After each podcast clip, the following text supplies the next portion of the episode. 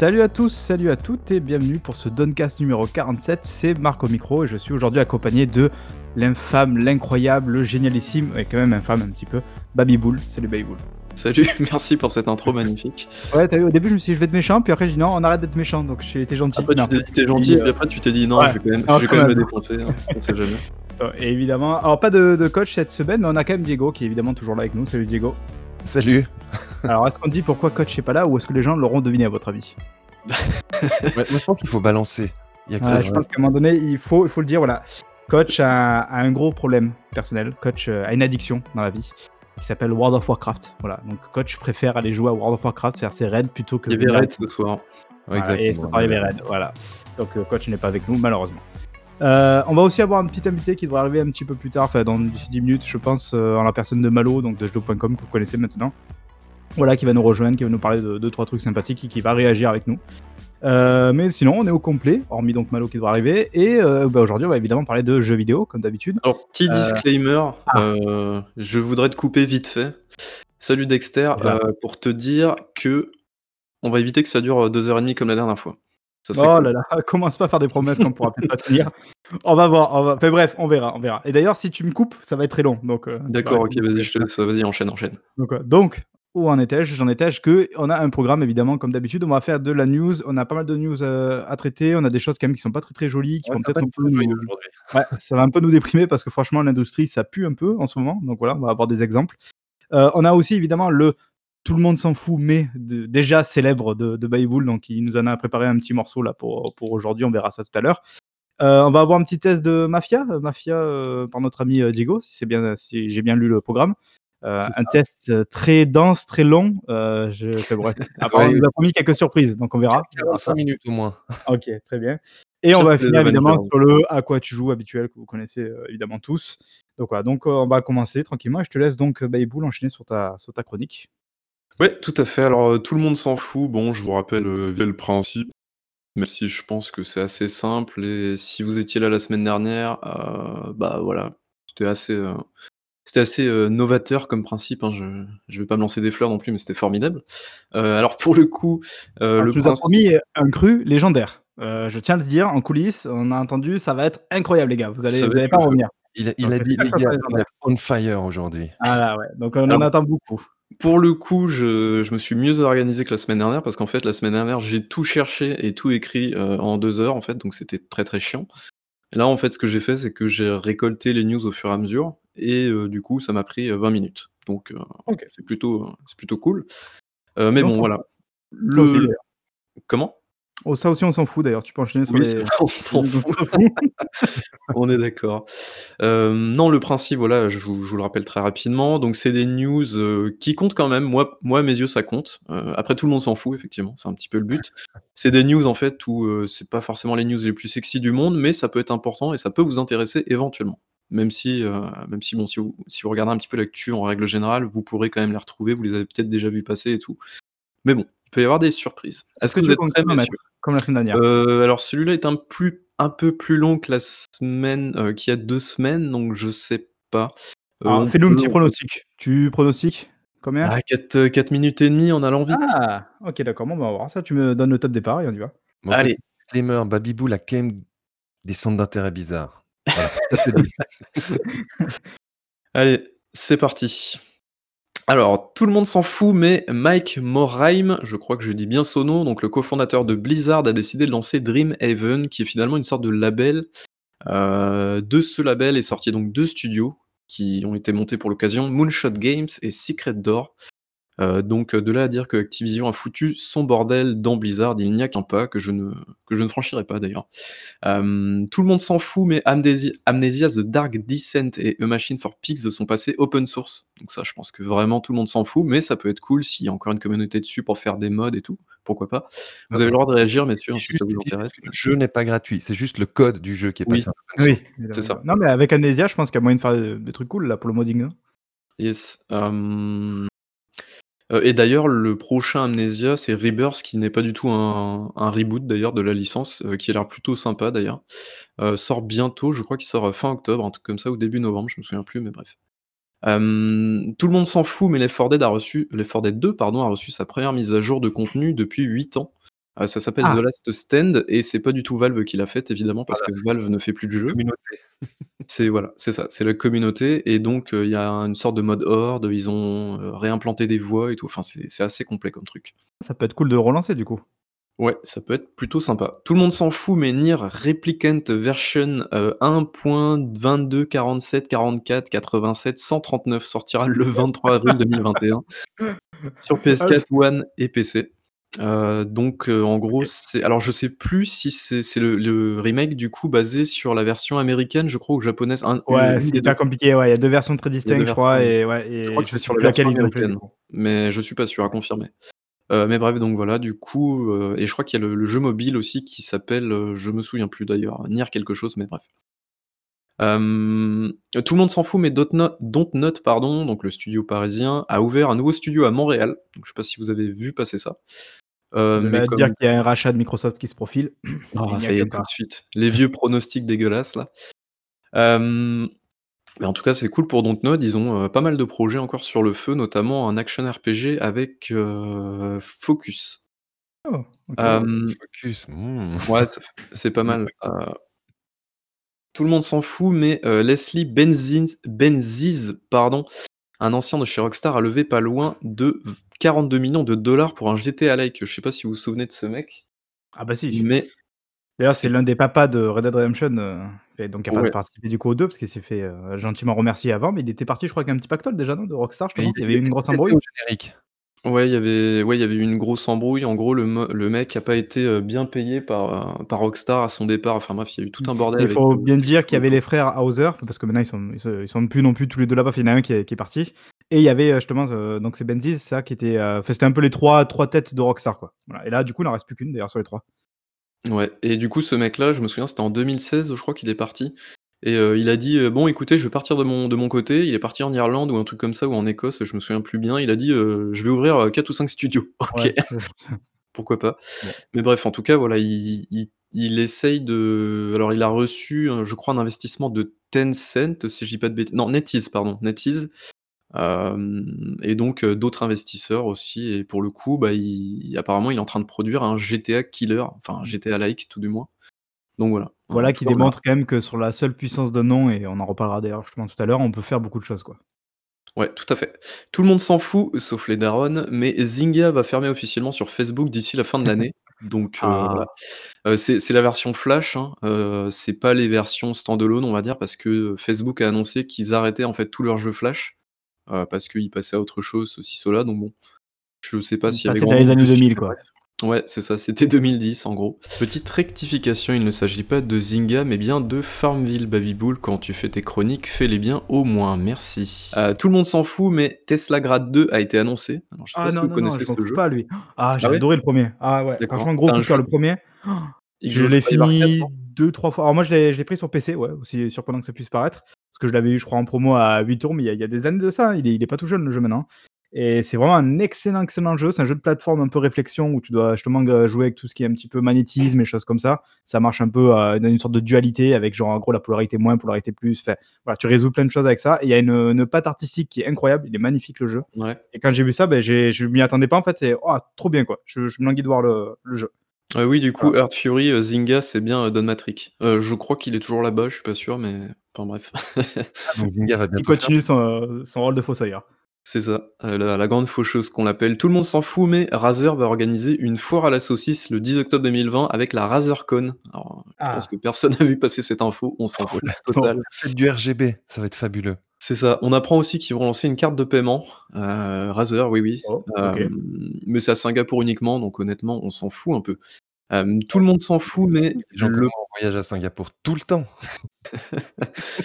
tout le monde s'en fout, mais le procès Apple versus Epic Games, heu, donc concernant Fortnite toujours et les 30 heu, je précise les 30% parce qu'il y a plusieurs procès en parallèle, on va dire, sera programmé donc pour juillet 2021. En gros, Epic Games s'est fait, littéralement jeter par la juge qui était responsable de l'affaire en disant: «Bah écoutez, il y a vraiment trop d'enjeux en place, on préférera que ça se passe l'année prochaine quand il y aura un vrai jur» heu, c'est un jury, c'est ça? En gros, il y a des personnes et tout, ouais. Quand il y aura un vrai jury pour déterminer et tout, heu, à ce niveau-là. Donc voilà, en tout cas, Fortnite n'est pas prêt de revenir comme tous les gros blockbusters, euh, il sera repoussé l'année d'après, t'inquiète pas. Ouais, mais surtout que c'est en fait, aux États-Unis, c'est très compliqué de de monter un jury. Les les 2 parties peuvent dire: «Non, un tel je veux pas», Ouais, lui, je veux pas. Ils vont fouiller le passé de chaque jury pour dire: «Non, celui-là, il est il est en connivence, on peut pas» enfin ouais, c'est Voilà, c'est le vachement drôle. Je Ouais, sais bon. que Baby-Boule a été refusé. Bah, déjà, c'est bien, je pense qu'ils peuvent vraiment juste sur la simple base du il a déjà un acheté acheté un iPhone, il va pouvoir, heu, gicler plein de mecs du jury.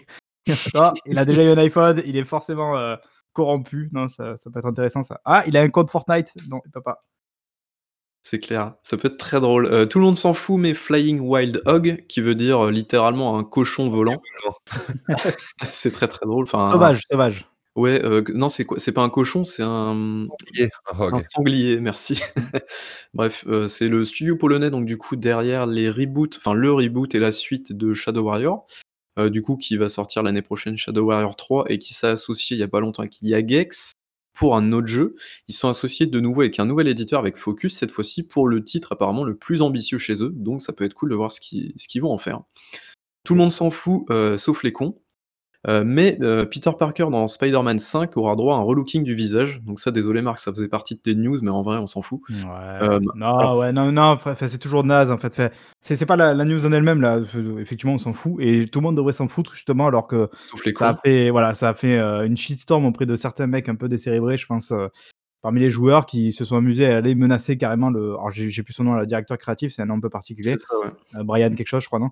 Et, et voilà, que le mec reçoit des menaces euh, de mort et compagnie pour euh, être forcé à changer le, le visage, c'est quand même enfin, le summum de la bêtise, quoi. Donc évidemment, je pense qu'on est tous d'accord, on condamne ça à 1000% et voilà. Franchement, on on s'en limite à heu, Donc voilà. Après, euh, je sais pas ce que vous en pensez, moi je préfère d'ailleurs le nouveau visage au, pa- au passage. moi, je préférais l'ancien perso, mais bon, pff, après, c'est pas c'est pas un jeu exceptionnel qu'on voilà. retient forcément, donc Oh, c'est dur. non, mais du coup, la justification derrière ce fameux relooki relooking, c'était au niveau des animations faciales apparemment. Heu, ils ont, heu, apparemment recapturé, heu, recapturé des animations faciales et tout et et pour le coup, ça les a apparemment obligés à changer le le visage. Donc je sais pas si c'est vrai ou pas, ou si j'ai mal compris d'ailleurs. Mais heu, mais bref, en tout cas, il y a rien de dramatique, hein. Au pire, ça reste qu'un visage. Je préfère la cagoule. Tout le monde s'en fout, mais Tencent a investi dans, heu, Ten Chambers Collective, donc c'est le studio suédois derrière le jeu, GTFO. Tu sais le jeu Marc, Ah, heu, auquel on devait, heu, on devait jouer qu'on a toujours pas pris d'ailleurs Oui, parce que tu fais la, la pince, oui, oui, effectivement, ouais, c'est ça. Et d'ailleurs le jeu, heu, va bientôt fêter son premier anniversaire en décembre prochain, donc heu, il est Mais j'en parlais il y a pas si longtemps que ça, vu qu'on jouait à Deathwing avec monsieur Diego ici présent. euh, justement, je, je t'en avais euh, rapidement parlé en disant, putain, j'ai envie de jouer à celui-là, à GTFO, je sais pas. Ah Je sais bah, pas si c'est bien, mais. Yes, apparemment c'est très, très, très, très dur comme jeu, donc enfin comme Payday à l'époque finalement. Tout le monde s'en fout, mais Steve et Alex de Minecraft seront bientôt jouables Ouais. dans Super Smash Mo Smash Bros Brawl Deluxe triple édition quadruple sur Switch. Je me souviens plus le nom exactement, mais voilà, c'était l'annonce qui avait fracassé internet, heu, la semaine dernière, donc c'était assez il y a drôle. ça fait beaucoup de mécontentement aussi, hein. Ah bon? Ouais, j'ai vu passer pas mal de tweets de gens qui étaient mécontents. «Oh non, mais eux, dans dans Smash Bros, c'est ridicule, j'aurais préféré je ne sais quel autre Craig. personnage». C'est vrai, Craig Non, ça en vrai, ça aurait été génial, ça aurait été tellement génial, ça aurait fait un gros buzz. Mais avec avec une bobblehead. Ouais, non, mais c'est. oh, bref. Heu, tout le monde s'en fout, mais attention, news ultra fraîche d'aujourd'hui, incroyable, Babybel à fond sur l'actualité. Heu, Blair Witch, euh, donc le jeu que tout le monde, heu, n'a pas apprécié d'ailleurs, aura droit à une version, réalité virtuelle avec l'Oculus Quest. Donc voilà, c'était annoncé, Oh, ça peut faire son petit effet, parce qu'il y a des. Il y a des séquences pas mal euh, à ce niveau-là, je pense qu'ils peuvent faire leur petit effet. Pourquoi pas? Moi, j'ai pas aimé le jeu, mais euh, parce que, en tant que fan de Blair Witch, on va dire, je me suis pas retrouvé, mais je pense qu'il peut faire son petit effet en, VR, quoi. Alors du coup, c'est apparemment c'est, heu, que de l'Oculus Quest pour le coup, parce que, c'est vrai que j'avais oublié de le préciser dans le dernier podcast, mais, heu, Fa enfin Facebook a clairement annoncé qu'il ne supporterait plus Heu, en tout cas de manière aussi active, le l'Oculus, heu, les Rift en fait. Classique, Heu, ouais. ils ouais, ils se concentrent vraiment que sur les Quest maintenant, ça devient vraiment leur, leur gamme de produits quoi, principale. Heu, donc Et voilà on et donc accueille euh, rapidement euh, Malo qui donc, nous a rejoint comme prévu. Salut Malo. Bonsoir. ah salut! OK et bah, tu tu tombes bien parce que c'est les news, c'est ta partie Malo, donc du coup, j'espère que tu Eh, c'est terminé? Ah, ok, d'accord, non, non, non, non, pas du tout, c'est pas terminé, on se calme. Ah, d'accord. Heu, tout le monde s'en fout, heu, c'est bientôt terminé, t'inquiète pas. Tout le monde s'en fout, mais il y a des gros problèmes chez Nvidia. Heu, alors, l'entreprise va bien, ils ont racheté, ARM, l'entreprise britannique euh, Sunbank, je crois, ou Softbank plutôt, euh, pour à peu près 4 ou 5 milliards, je me souviens plus, donc c'est pas une pas une petite somme, mais bref. Euh, donc c'est surtout au niveau des cartes graphiques, concernant les 3090 et 3080, donc c'est tombé Ah aujourd'hui oui. également, il y aura pas de réassort de cartes avant 2021. C'est ouf. Donc c'est assez incroyable. Alors je peux je peux pas croire que les mecs se soient dit: «Notre carte ne va pas cartonner». J'y crois pas une seconde. Ouais, alors Heu ouais, du coup, c'est quoi? C'est tu penses qu'ils ont donc ils ont pas été victimes pour toi, selon toi, du succès? C'est que quoi? Ils Je alors soit ils ont fait une, une pseudo, comment comment on appelle ça? Une, une rupture organisée? Ouais, je je enfin, je sais pas comment ils se sont démerdés, mais il y a il y a aussi très certainement le coronavirus, ce petit virus qui a foutu la Ouais, la merde ouais. partout, ouais, qui a dû foutre le bordel en termes de logistique.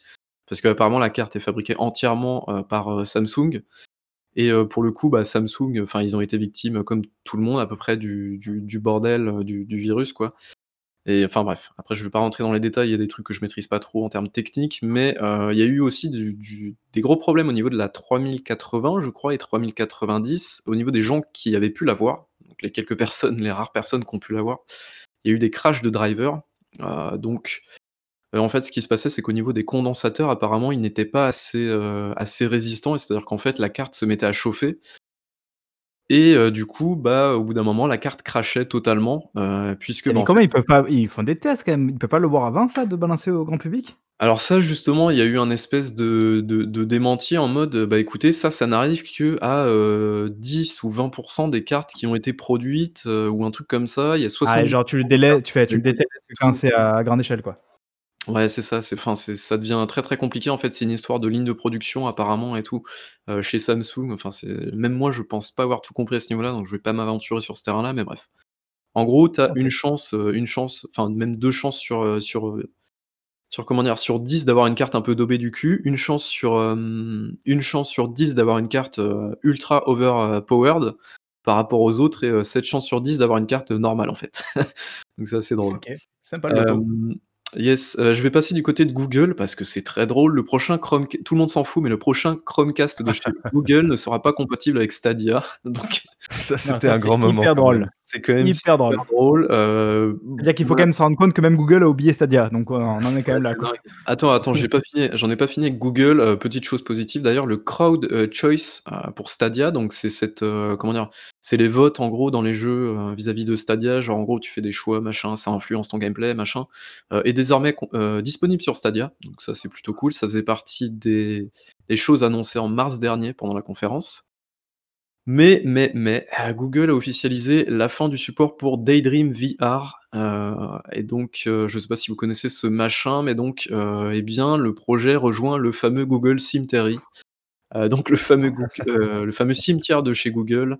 Donc en gros, le Daydream VR, c'était la VR tout simplement de chez Google et actuellement, heu, bah, ça enfin, ça n'a jamais pris et ça ne prendra plus jamais puisque, bah, le truc est mort, donc voilà.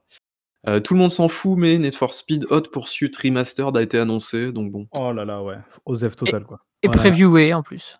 Ah, Il y a y les previews qui sont tombés. J'ai vu la la vidéo, je crois, hier du jeu, heu, j'ai trouvé ça assez drôle, la la manière dont ils ont dont ils ont fait ça. C'est un truc, heu, genre c'est 5, heu, 5.10 en gros qui correspond à un temps. Il y a le mec qui rage parce qu'il il arrête pas de pas il arrête pas de voir et d'entendre ce ce score-là parce qu'il arrête pas de se faire niquer par son son pote qui fait des meilleurs temps que lui et tout. J'ai trouvé la pub Ouais, j'ai fait j'ai fait la preview pour, Ah, Ouais, alors? alors très rapidement, 10 secondes, qu'est-ce que tu en penses? Oh bah, en 10 secondes, c'était bien en 2010, heu, c'est bien en 2020 et c'est pas donné à tous les jeux. Ah OK, tu vois, bah, moi, ça enfin, j'aime bien Need for Speed, mais alors je sais que celui-là, il est plutôt apprécié, mais je l'ai pas trouvé dingue, moi, déjà à l'époque et en plus de ça, je me dis: «Mais pourquoi vous ressentez pas les underground, tout ça?» enfin, vraiment les jeux que tout le monde kiffe kiffait à l'époque, ce serait le le moment ou Ouais, jamais de de Stone faire des Seed, bons le remasters, 1er et quoi. tout, c'est c'était cool ça. Ouais, je suis un peu Ouais, il déçu, sort dans 1 mois effectivement, Earth Fury, tu as Ouais. raison. Le 6 Hem, il novembre, sort je crois, sur non? comment? 6 novembre, je crois. Ouais, Ouais, 6 c'est 6 ça. novembre et 13 novembre sur, heu, Switch. Ouais, donc le 6 novembre. OK, tout le monde s'en fout, mais une connexion, heu, internet permanente sera requise pour jouer à Godfall, donc voilà, c'était juste pour Alors ça vient d'être Ouais. démenti. Ah Ouais, mince, non, non, attention, attention, attention, parce qu'il y a 2 infos, en fait. Il y a il y Ah a on pensait aussi qu'il fallait le PS Plus, je pense que c'est ça qui a été démenti. C'est ça qui a gros, je été pense qu'il faut la connexion obligatoire, mais pas le PS Plus ou en tout cas, sauf pour la composante multijoueur, s'il y en a une, je sais pas. Voilà, c'est le. PS Plus qui a été démenti. Ouais, heureusement que je te bref. rattrape à la volée, tu as failli nous faire une fake news, hein, attention. Non, non, c'est pas une fake news, mais heu, de toute façon, c'était un jeu de merde, donc bref. Alors, tout le monde s'en Oh là fout, mais là! Alors là, ça va être le petit point cinéma, mesdames et messieurs. Hem, il y a une série CGI Resident Evil qui arrivera, je crois, en Ouais. 2021 sur Netflix, donc heu, pourquoi pas? Moi, j'ai bien kiffé les les 2 j'ai pas vu le Vendetta, le dernier, mais les 2 premiers films en CGI, je les ai trouvés plutôt cool, même si techniquement ils étaient un peu dégueulasses. C'était pas moi qui pensais que Baby Bull avait bon goût. Oh ouais, Je non, tombe trouve de haut. que c'est bon, ouais. C'est vrai, Ouais, vous trouvez ça nul? À préciser que c'est pas la c'est pas la la série qui avait fuité, ouais. il y a plusieurs mois, heu, qui sera live normalement.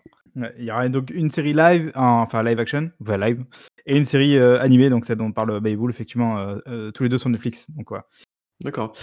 Et du coup, eh plus, c'est voilà, et c'est tombé tout à l'heure. En plus, il y aura un nouveau film Resident Evil, donc heu, comment dire? Après la je sais pas comment on dit, la sextalogie, non? Ou je sais pas comment on dit, il y a eu 5 ou 6 films. Ouah, je sais même plus à ce Ou genre, niveau-là. heu, attends, si si je me souviens bien, il y a une meuf qui meurt dans le 1 et elle ressuscite dans le 5. Enfin, c'est cette saga n'a ni queue ni non, tête. oui, non, non, ça c'est bon, c'est ouais. Je vois de quoi tu parles, mais c'est c'est non, c'est ridicule. surtout euh, ils ont aussi confirmé le casting en fait. Euh, C'est on une a hexalogie qui filme. Ouais. Merci. on a on a le casting notamment donc de ce nouveau film qui se passera apparemment donc c'est une, une origin story euh, basée sur les jeux donc Capcom donc ouf euh, a priori on revient un peu sur le rail. Euh, moi je pense surtout que c'est une manière aussi de, de reformater un petit peu l'histoire euh, des jeux parce qu'avec euh, déjà le remake du 2 et du 3 ils ont changé certains certains trucs certains aspects pour un petit peu re- on va dire re-raconter l'histoire d'une autre manière en prenant déjà en compte ce qui va se passer plus tard. Euh, notamment avec euh, le Plagas, tout ça. Fait bon, pour ceux qui, conna- qui connaissent, ils, ils comprendront.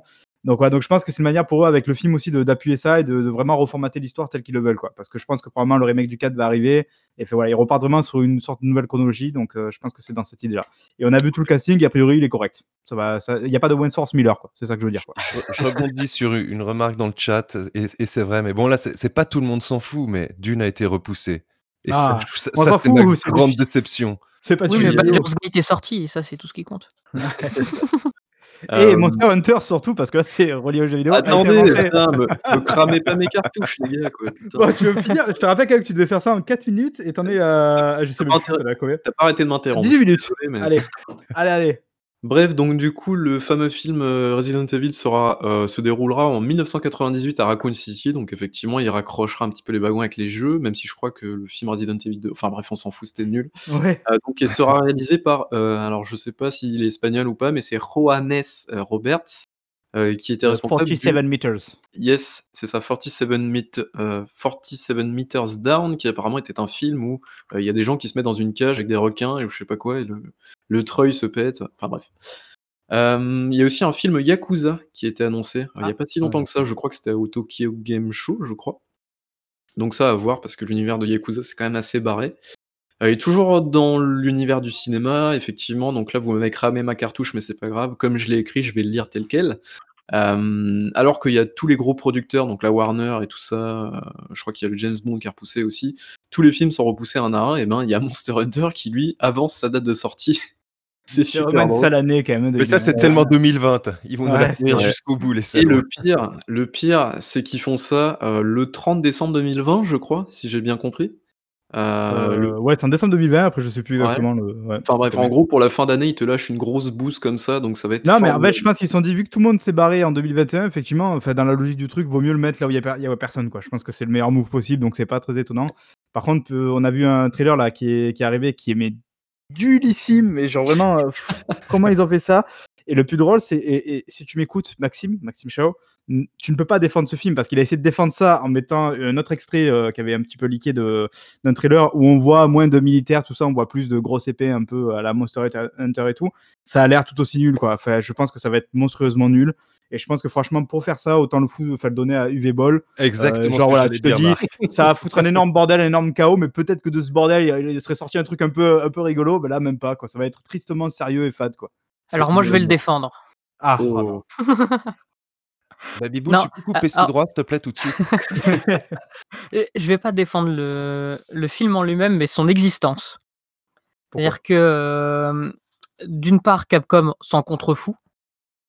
Parce que ce que les gens attendent de Capcom, c'est les jeux, et les jeux, ils arrivent. Les joueurs, ils iront pas au ciné.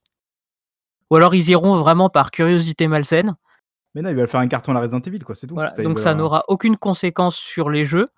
Il y a quelques curieux qui éventuellement reviendront vers les jeux après avoir été voir le film, qui se renseigneront peut-être un peu et qui verront ce que c'est et que: «Oh c'est vachement mieux que le film». Et finalement, bah, Capcom va se contenter de ramasser les petits sous-sous qui vont avec. Donc finalement, il fera de mal à personne, il fera pas de mal au jeu, il fera Ah, pas de mal aux gens. Puis, il faut rappeler, malgré le fait que ce soit des films à la qualité très douteuse, bien que moi je défende encore le premier, Resident Evil, que je trouve très correct, Ouais, le premier. Ouais, Ouais, le les autres, je les trouve vraiment mauvais, c'est sûr. Et malgré tout, ça c'est quand même, ça a beaucoup marché. C'est pas pour rien qu'ils ont fait autant de suites parce qu'à chaque fois ça ramenait beaucoup de sous. Donc c'est sûr que dans la logique comptable, tu te dis, ben, on va confier ça euh, au même réalisateur pour le pour une autre série un peu à succès, surtout au Japon. Peut-être que tu vois, rien que ça, rien que le fait que ce soit Monster Hunter au Japon, peut-être qu'ils vont y aller quoi. Je sais pas. Mais bon voilà, euh, c'est sûr que ça a une logique comptable assez imparable, mais bon, on se doute que ça va être pas terrible quoi. Et ça a l'air pas terrible en plus. Pourquoi pas? Après, le, le truc est pas sorti. Laissons la chance au Mais il y a Tony Jaa. Non, c'est là, je vois, il y a Tony Jaa dedans. C'est donc. euh, voilà. Quoi? Il y a To- l'acteur Tony Jaa. Je sais pas qui c'est. Oh là. Un. Back. C'est une aventure hein, de se faire les 6 Resident Evil à la suite. euh. Ouais, euh, et ça part vraiment. Peut-être, je me souviens, le dernier euh, que j'étais allé voir pour l'anecdote, et on finit sur ça peut-être. Euh, je suis allé voir au cinéma, quand même, le dernier, parce que je suis limité. Donc, c'est ça, la magie de l'illimité, c'est que tu peux voir toutes les dobs que tu veux gratuitement. Euh, et la moitié des gens, et très sérieusement, sont sortis de la salle, mais je pense parce qu'ils avaient mal à la tête. En fait, le montage est ignoble dans le dernier, et il fait super mal à la tête, quoi. C'est ultra cuté, c'est ultra zoomé, on comprend que dalle. Et, et même moi, j'ai failli aussi partir au milieu parce que ça devenait illisible, quoi. Mais les films sont, sont vraiment euh, relativement mauvais, sauf voilà le premier que je trouvais dans le- la case d'adaptation plutôt sympathique. Je trouve qu'il y a des moments assez cultes qui sont sympas dedans. Je trouve que voilà, ça marchait, quoi. Mais les autres, malheureusement, je pense que justement, ils sont retombés dans du fan service à partir du 2 qui a desservi le, le- le- les films, quoi. Voilà. C'était la petite analyse vite fait, euh, critique euh, cinéphile. Merci, monsieur Cinéma. Merci monsieur Off. beaucoup, monsieur Gaumont Pâté, c'était génial. Que tu as Euh, terminé. C'est bon cette fois-ci? Et non, j'ai une dernière Oh là là, c'est interminable. Oui. Alors, Allez, alors on nous dit qu'on préfère ta vie quand tu nous Ah. parles de Blanquette, Marc. Retourne faire ta blanquette, mec. Euh, allez, tout le monde s'en fout, et d'ailleurs, c'est une news dédicacée. Tout le monde s'en fout, mais Payday 3 sera développé sous l'Unreal Engine. Incroyable et magnifique. Donc, merci à euh, B- Bertha94, du coup, 9466 représente. Euh, donc, du coup, voilà, c'est. Be- plutôt Bertha, plus connu sous son pseudo Wibungi. Oui. Bonji. Moi, j'ai dit Bonji. Oui, Wibungi. Euh, mais du coup, bah, c'est Cool, Reste, que. reste à savoir lequel d'Unreal Engine, parce que vu le temps qu'il va mettre à 104 sortir probablement. Non, le faut- 6 peut-être, non? On s'en fout, ça. Euh, mais non, mais du coup, ça reconfirme le fait que Payday 3 est toujours en développement, ce qui n'était pas sûr euh, depuis un, en fait, euh, depuis un moment, quoi. Euh, mais surtout, c'est ce qu'on va avoir droit au même, euh, comment dire, à la même catastrophe industrielle en termes de moteur que ce qui avait été produit avec euh, Overkill The Walking Dead. C'est un petit peu toute la question. Euh, parce que Payday 1 et 2, ça tournait sous le Diesel Engine, Engine pardon, si je dis pas de bêtises. En gros, c'était un moteur maison euh, qu'ils ont amélioré entre le 1 et le 2. Et du coup, ensuite, ils connaissaient pas du tout le moteur, ils sont passés sous l'Unreal pour Overkill The Walking Dead et ils ont. euh, Enfin, ils ont fait- enfin, c'est pas qu'ils ont fait n'importe quoi, mais c'est qu'en gros, les mecs galéraient de ouf. Enfin, bref. Je vous invite à réécouter les anciens, anciens podcasts. C'était fin 2018. je crois. Oui. J'avais aller traité chercher ça, de- évidemment, oui, pour écouter Oui, c'est toujours chez Starbreeze, effectivement, euh, Earth Fury. C'est- C'est du Starbreeze, hein, voilà, ça faisait longtemps, donc. euh, Ah oui. Mais du coup, j'en ai leur nouvelle pyramide de Ponzi fonctionne. On est content. Tout à fait, mais j'en ai terminé avec ce deuxième. Bon, euh, ben, fout. 24 minutes et 26 secondes. T'as juste fait 20 minutes de plus que prévu, tout va Je suis bien. désolé, mais tu m'as interrompu. Ça Ah, c'est un, c'est un scandale, surtout pour piquer mes news en plus, ça c'est inacceptable. Tes news sont Euh, hein. avant de passer au reste des news, parce qu'on en a encore quelques-unes, je suis désolé, mais c'était pas prévu que ce soit aussi long. euh, je tiens quand même à rappeler que tu, tu nous as fait un petit truc sympa, euh, et ça m'arrache le cœur de le dire. euh, cette semaine, tu nous as publié une nouvelle vidéo sur la chaîne YouTube. Donc moi, je vous invite tous à aller voir. En fait, c'est le, le fameux format déprimé de, de Bible sur lequel il bosse depuis longtemps. Euh, il a réussi à en faire un, enfin, à faire un premier numéro, donc allez voir ça. Ça dure un peu moins de 5 minutes, je crois, non, peut-être, ou dans les 5 minutes. je sais Ouais, c'est ça, c'est 4,55, Voilà. comme ça. C'est voilà, c'est au format vidéo parce que bah, pour l'instant on pense que ça a plus de sens comme ça, mais on va peut-être le mettre au final, on sait pas encore. Non, je crois que tu sais pas encore. Si on va le mettre en, en format euh, podcast, on verra. Moi, je vous invite à aller voir, c'est sur la chaîne. Euh, je vais d'ailleurs lancer un, un hashtag, un hashtag euh, Babi on t'aime, oui. Euh, parce que j'ai besoin que vous nous donniez des retours. Personne nous a donné de retours sur ce truc-là, donc s'il vous plaît, donnez-nous des retours. Euh, En même je vais temps, si YouTube ça arrêtait de bloquer les commentaires, ça serait cool aussi. aussi, mais ça c'est autre chose. Je pense que c'est nous qui sommes très incompétents, mais c'est encore une autre histoire. Euh, voilà, donc si vous voulez retrouver la vidéo, euh, on tweet ça vite fait là sur le, sur le compte officiel de Downgrade. Donc voilà, vous pouvez retrouver ça, nous donner votre avis, c'est plutôt sympa, c'est assez court. C'est un Et jeu qui est relativement Ça sympa. nous fait mal de dire que c'est bien. Ah ouais, ça fait chier. Franchement, j'aurais j'aurais aimé le trash talker sur ça, mais je peux pas. Non, Il a bien bossé. Bravo, Baby Voilà. Ball. Euh, du coup, donc on va passer à la suite. Donc, on a une petite fournée de news et malheureusement, on a des news qui sont pas très très euh, joyeuses. Donc, je, je- je m'excuse à l'avance. Euh, Je pense que vous pouvez commencer à aller chercher la corde, le- la poutre et tout ça. C'est, ça va être sympa. Euh, donc voilà, des petites news quand même, comme malgré tout, on voulait, on voulait traiter. Euh, la première news, c'est, c'est donc Cyberpunk. Euh, et oui, Diego. Euh, donc Cyberpunk repasse par le, par le crunch, en tout cas officiellement. Ça ils sont officiellement sous crunch. Je sais pas si Mais on le savait. On le Tu savait savais? à partir Hmm. du moment où ils ont repoussé. Il me semble même qu'on en a discuté dans un downcast que ça allait être du crunch permanent. C'est sûr, c'est sûr. et Non, mais je, ouais. je plains ces pauvres personnes. De, de avril à septembre, c'est ça? Du Mhm. coup, en début d'année? Bah, en fait, là où c'est, euh, on, peut, on peut déceler une sorte de forme d'hypocrisie, si je puis dire, même si je pense que c'est une hypocrisie générale. Hein, c'est pas que eux, je pense que c'est tout le monde qui est dans, dans une sorte de, de déni général. Euh, l'année dernière, ils avaient, euh, oui, l'année dernière, je crois, il y a deux ans, je sais même plus. Ils avaient euh, justement un petit peu communiqué en disant ouais, on passera pas par le crunch, c'est promis, c'est promis, nous on va pas faire ça, on va pas, parce qu'en plus, quand même, c'est des projets gardent une image un peu friendly, un peu coolos auprès des joueurs, ils entretiennent vachement ça. Même si on rappelle quand même qu'à l'époque déjà de The Witcher, et je crois que Bayboul, toi tu savais pas notamment, à l'époque de The Witcher, ils ont quand même pris pas mal dans la gueule, notamment en termes de témoignages anonymes. On avait beaucoup de choses qui revenaient sur le fait que c'était pas la joie-joie là-bas, le développement. Donc voilà, donc ça c'était su. On se doutait pour Cyberpunk, un projet d'aussi longue date qui a été en pré-prod et en production depuis aussi longtemps que forcément ça devait pas être non plus hyper la joie, ça c'est sûr. Euh, en plus de ça, quand un jeu est repoussé comme ça plusieurs fois, c'est que vraiment euh, on n'arrive pas à boucler le, le développement, donc on se doute bien que c'est très compliqué pour eux. Euh, et d'ailleurs, j'ai lu un truc très intéressant sur ça, je vous l'avais partagé. Euh, c'est quoi déjà? C'est la marche de la mort, non? Je crois qu'ils appellent ça euh, Ouais, en anglais. Exactement. Voilà, c'est une sorte de. Et c'est très intéressant parce qu'en fait, ils expliquent que quelque part, des fois, quand tu es dans ce processus de constamment repousser la date de sortie d'un jeu, en fait, c'est pas tellement mieux pour les, jeux- pour les développeurs parce qu'en fait, ils en voient pas le bout. Ils en voient pas le bout, ils, ils, arrivent, ils arrivent plus à voir la ligne d'arrivée et ils rentrent en fait dans une sorte de truc ultra négatif en termes de développement. Donc en fait, on a l'impression qu'il faut un petit peu choisir son poison, quoi. Soit on maintient la date de sortie et on crunch comme des porcs pour essayer de faire un truc correct. Soit on continue de repousser la date et non seulement au niveau financier, évidemment, on se doute que c'est compliqué. Et en plus de ça, bah, tu rentres dans ce processus un peu de la, de, de la marche de la mort, euh, donc qui est très nocif aussi pour les développeurs. Le problème étant, c'est que donc le jeu va arriver le 19 novembre, ça c'est c'est quasi sûr maintenant, parce que le jeu est passé gold entre temps, donc voilà, donc euh, le crunch ça a payé. Mais évidemment, ça va pas arrêter pour eux le- les, les problèmes parce que bah, il faut euh, faire maintenant le patch day one qui va arriver, il faut faire les optimisations pour les nouvelles versions euh, parce qu'elles elles arriveront plus tard pour les nouvelles consoles. Et, le multi comme- aussi derrière. hein. Ah, le multi, j'ai oublié, ouais, effectivement, il y a toute la composante multi qui va encore arriver derrière. Il y a Malo Les aussi mecs qui a ont- justement rappelé sur Twitter les DLC, du coup, probablement Oui. qu'il y aura du DLC. Donc voilà, donc je pense que c'est vraiment pas fini pour eux. J'imagine en plus qu'il doit y avoir un projet Witcher derrière tout ça. Je crois qu'il avait même officialisé, non? Je sais plus. Euh, Oui, oui. Euh, à demi-mot, ouais.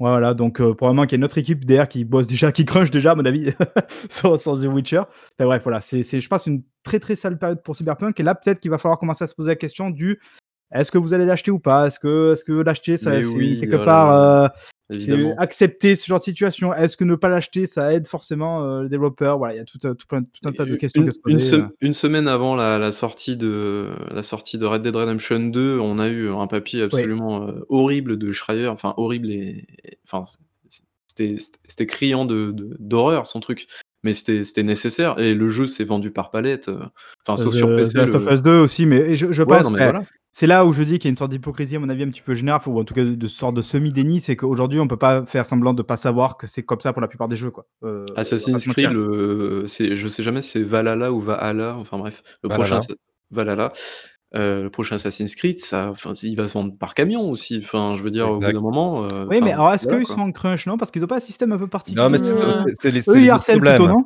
Ouais, mais c'est, Voilà. c'est d'autres problèmes. Je te parle pas du crunch, mais bref.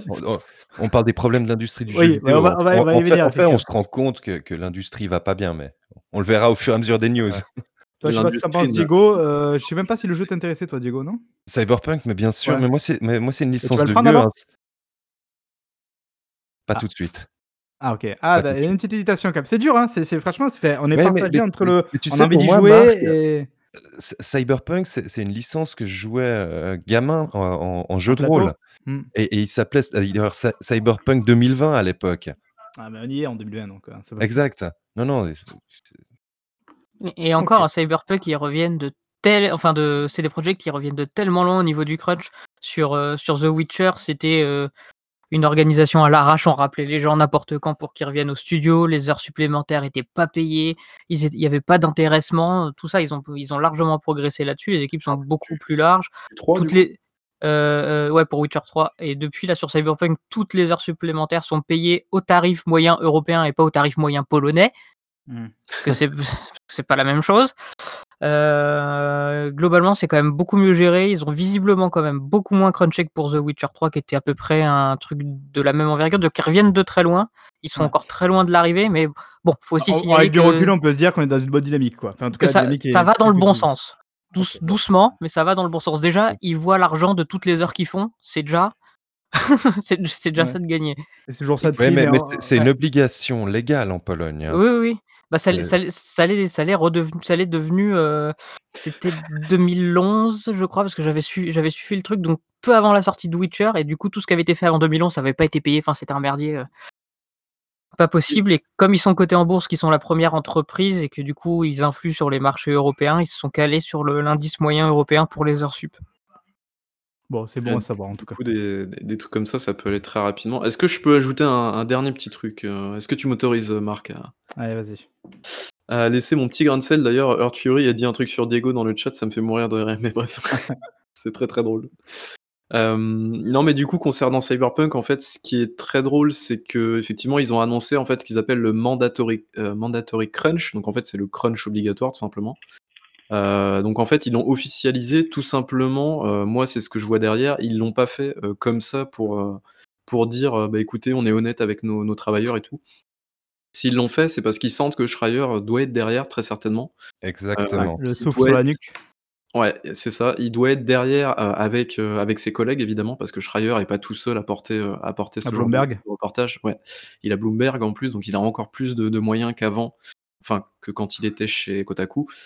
Et dans tous les cas, euh, on va certainement avoir un gros gros papier euh, sur le crunch avant la sortie du jeu. Alors je sais pas quand exactement, mais peut-être une, deux, trois semaines avant la sortie du jeu. Ouais, tu penses que pour toi, c'est une manière d'atténuer le. le Et en fait, qui va arriver, quoi? Mais font on, ça, on en a discuté en off entre Ouais, nous et, on, je, et je ça- le un- vraiment juste un message PR quelque part. Tout à Ouais, fait. c'est complètement ça. Ce qui est étonnant d'ailleurs, c'est qu'ils font ça et qu'ils justement ils mettent pas en avant euh, genre leur progression, tu vois. Ils mettent pas en avant ce qu'ils ont mis en place pour. que, euh, euh, ce que tu as dit, finalement, améliorer ça, ouais, ça adoucit un peu le constat. Tu te dis, bon, bah, c'est sûr qu'ils essaieront encore, donc c'est encore mauvais, mais c'est déjà nettement moins pire qu'avant. C'est sûr que forcément, ça rend le truc plus. Pas acceptable, c'est pas forcément le mot, mais voilà, ça adoucit un Ouais, peu les, je- les- les angles, quoi. Je pense que depuis, euh, enfin de- depuis, euh, depuis 5 ans, depuis la sortie de The Witcher 3, les mentalités ont changé, les gens ont pris conscience, euh, enfin les, les gens qui s'intéressent à l'industrie ont pris conscience que le crunch c'était un vrai problème, les développeurs aussi, il y a la, parole qui s'est quand même vachement libérée depuis. Donc je pense qu'on est vraiment plus euh, dans, ce, dans cette optique de, euh, de euh, oh bah genre limite ce qu'ils font c'est normal en fait quoi. Et c'est peut-être pour ça que pour le coup ils s'en vantent pas quoi. C'est que euh, il y a, peut-être 10 ans Oui, ils auraient dit ça. dans, son message, donc le message de Adam, c'était quoi C'était Adam Badowski, je crois, Ouais. qui est à la tête du studio. Il disait euh, justement en mode, euh, on a tout fait, en fait, on a tout essayé euh, comme alternative et genre on n'a plus le choix. Qu'on est vraiment obligé de passer au crunch. On a essayé tout le reste. Donc vraiment, effectivement, il est là à dire que, en gros, euh, c'est, c'est, ils ils ont pas le choix. Quoi. Voilà, ça lui tombe dessus, qu'ils sont obligés de passer par là et voilà. Alors, Et il faut, il faut aussi mesurer ses paroles parce qu'il y a des employés de CD Projekt du coup qui sont montés un petit peu en créneau en mode euh, mais vous foutez de ma gueule, ça fait un an qu'on est déjà en crunch. Donc Ouais, ouais. Enfin, ouais, c'est ce que disait Diego. c'est donc, ouais. quoi. Et, pour en revenir, à- effectivement, je pense que Jason Schreier est en train de, de préparer quelque chose parce qu'aujourd'hui, c'est pas mal pris le bec, euh, notamment avec des, des influenceurs américains qui continuent Ah oui, à- j'ai vu ça. à, Avec à- leurs énormes fauteuils cyberpunk. ouais, à promouvoir c- Cyberpunk. Donc, ouais, il doit y avoir quelque chose qui est en préparation. Euh, bon, du coup, je pense, je pense que Cyberpunk, on en a fait le tour. Bon, bah, on, voilà, on, s'en- on s'en doutait, c'est officiel. Euh, en- dans le genre pas terrible aussi, alors ça, on en parle très rapidement parce que ça ça, ça a pas la même ampleur, on va dire, que pour Cyberpunk. Euh, ça, c'est toi, Diego, qui nous l'avait montré off. C'est le drama qu'il y a chez Amber Lab, qui est euh, en train de bosser en ce moment. Sur... Oh, merde, c'est quoi le titre? Je sais plus. Kena, euh, Kena. Bridge of Spirit, un truc comme ça? Yes. Kena- Voilà, Ouais, voilà, c'est un truc dans ce genre. Kena- enfin, que je trouve, moi personnellement, il me fait super envie ce jeu, qui arrivera notamment sur euh, PS4 et sur PS5. C'est un petit jeu, un petit peu plateforme, euh, avec un côté. Alors, comme, comme aiment bien dire les gens de chez, euh, de chez jeuxvideo.com, euh, il y a un côté Ghibli. Euh, voilà, dans le jeu, euh, c'est assez joli, c'est vraiment très mignon en termes de DA. Euh, et le, donc, le- on, a, on a pris un drama. Alors, j'ai plus exact. euh, merde, j'ai pas noté tous les détails là. C'est en fait. Euh, un mec qui a bossé il y a quoi 2-3 ans maintenant de ça sur le, prototype en fait du jeu à la base euh, qui alors la manière dont il raconte il a l'air de dire quand même qu'il est vraiment à l'origine de beaucoup de de mécanique phare un peu et pilier du, du jeu. et qui a été finalement de fil en aiguille un petit peu remercié à l'arrache et poussé vers la sortie, en plus d'être pas vraiment payé pour tout ce qu'il a fait, en tout cas pas à la hauteur de, du travail qu'il estime. Euh, et tout ça, c'est appuyé par de nombreux mails parce qu'évidemment, chez Amberlab, euh, notamment le porte-parole, ils ont essayé d'éteindre un peu ça en mode euh, non, non, mais ça s'est pas vraiment passé comme ça. Et, il, a, il grandit beaucoup, beaucoup son influence sur le fameux prototype alors que c'était moins que ça. Il y a un gros bordel un petit peu en interne chez eux. Je pense que, ah, allez, je pense qu'il y a du vrai parce que sinon il y aurait probablement pas autant de mails qui le prouveraient. Et il y a aussi un autre témoignage anonyme qui en parle. Euh, mais aussi probablement qu'il a, il a agi maintenant parce qu'il a senti probablement que c'était le bon timing pour essayer de, de grappiller son petit chèque euh, histoire de, de, de, régler tout ça. Marc, je, pensais aussi la période qu'il le veut, la parole se libère. Aussi, oui, et, on en discutait en off, tu sais, quand il t'arrive un truc comme ça, des fois tu peux pas tout de suite remonter ça, tu, tu, tu dois l'assimiler avant de pouvoir en parler. Ouais, ouais, peut-être que chez cette personne, il y avait ça. J'en sais rien. Ouais. Voilà, bon, c'est pas, c'est pas ouf, ouf, Tu veux dire quelque chose, sur ça? Ou non, pas sur ça, parce que j'ai pas vraiment regardé ce qui s'était passé, mais j'ai regardé du coup, au niveau c'est Earth Fury qui en parle effectivement. Il y a Blizzard, France, qui était à Versailles du coup, qui a fermé, enfin l'annonce s'est faite, alors ça, je compte en parler un petit peu après, c'est Malo notamment qui va nous en parler parce qu'il en en sait un peu ah, plus que nous sur cette histoire. Malo, tu non, tu nous en parles? pour Blizzard? C'est ça. Ouais, alors, dans l'après-midi, Jason Schreier, hein, toujours lui, hein, c'est c'est le, le, le fouille-merde de l'industrie. Hein, incontournable. Euh, qui a euh, publié un article sur Bloomberg euh, indiquant que le site français d'Activision Blizzard, donc qui est à Versailles, allait bientôt fermer ses portes. alors, ça fait suite à, en début d'année 2019, à une annonce d'un plan de restructuration pardon, allait faire sauter 134 postes sur environ 430. Euh, ça a été suivi par une dénonciation des euh, salariés qui, euh, qui disaient que c'était un plan de licenciement au rabais, donc c'est-à-dire que sans grande possibilité de reclassement, sans grande, sans grande indemnité, et on n'avait plus une nouvelle. Et il a écrit donc ce papier aujourd'hui pour annoncer que le, le, site allait bientôt fermer et que bon bah les, les, gens qui étaient censés être déplacés sur Londres à l'avenir, finalement ça serait pas le cas et qu'ils allaient bientôt négocier bah, bah, la fin des contrats.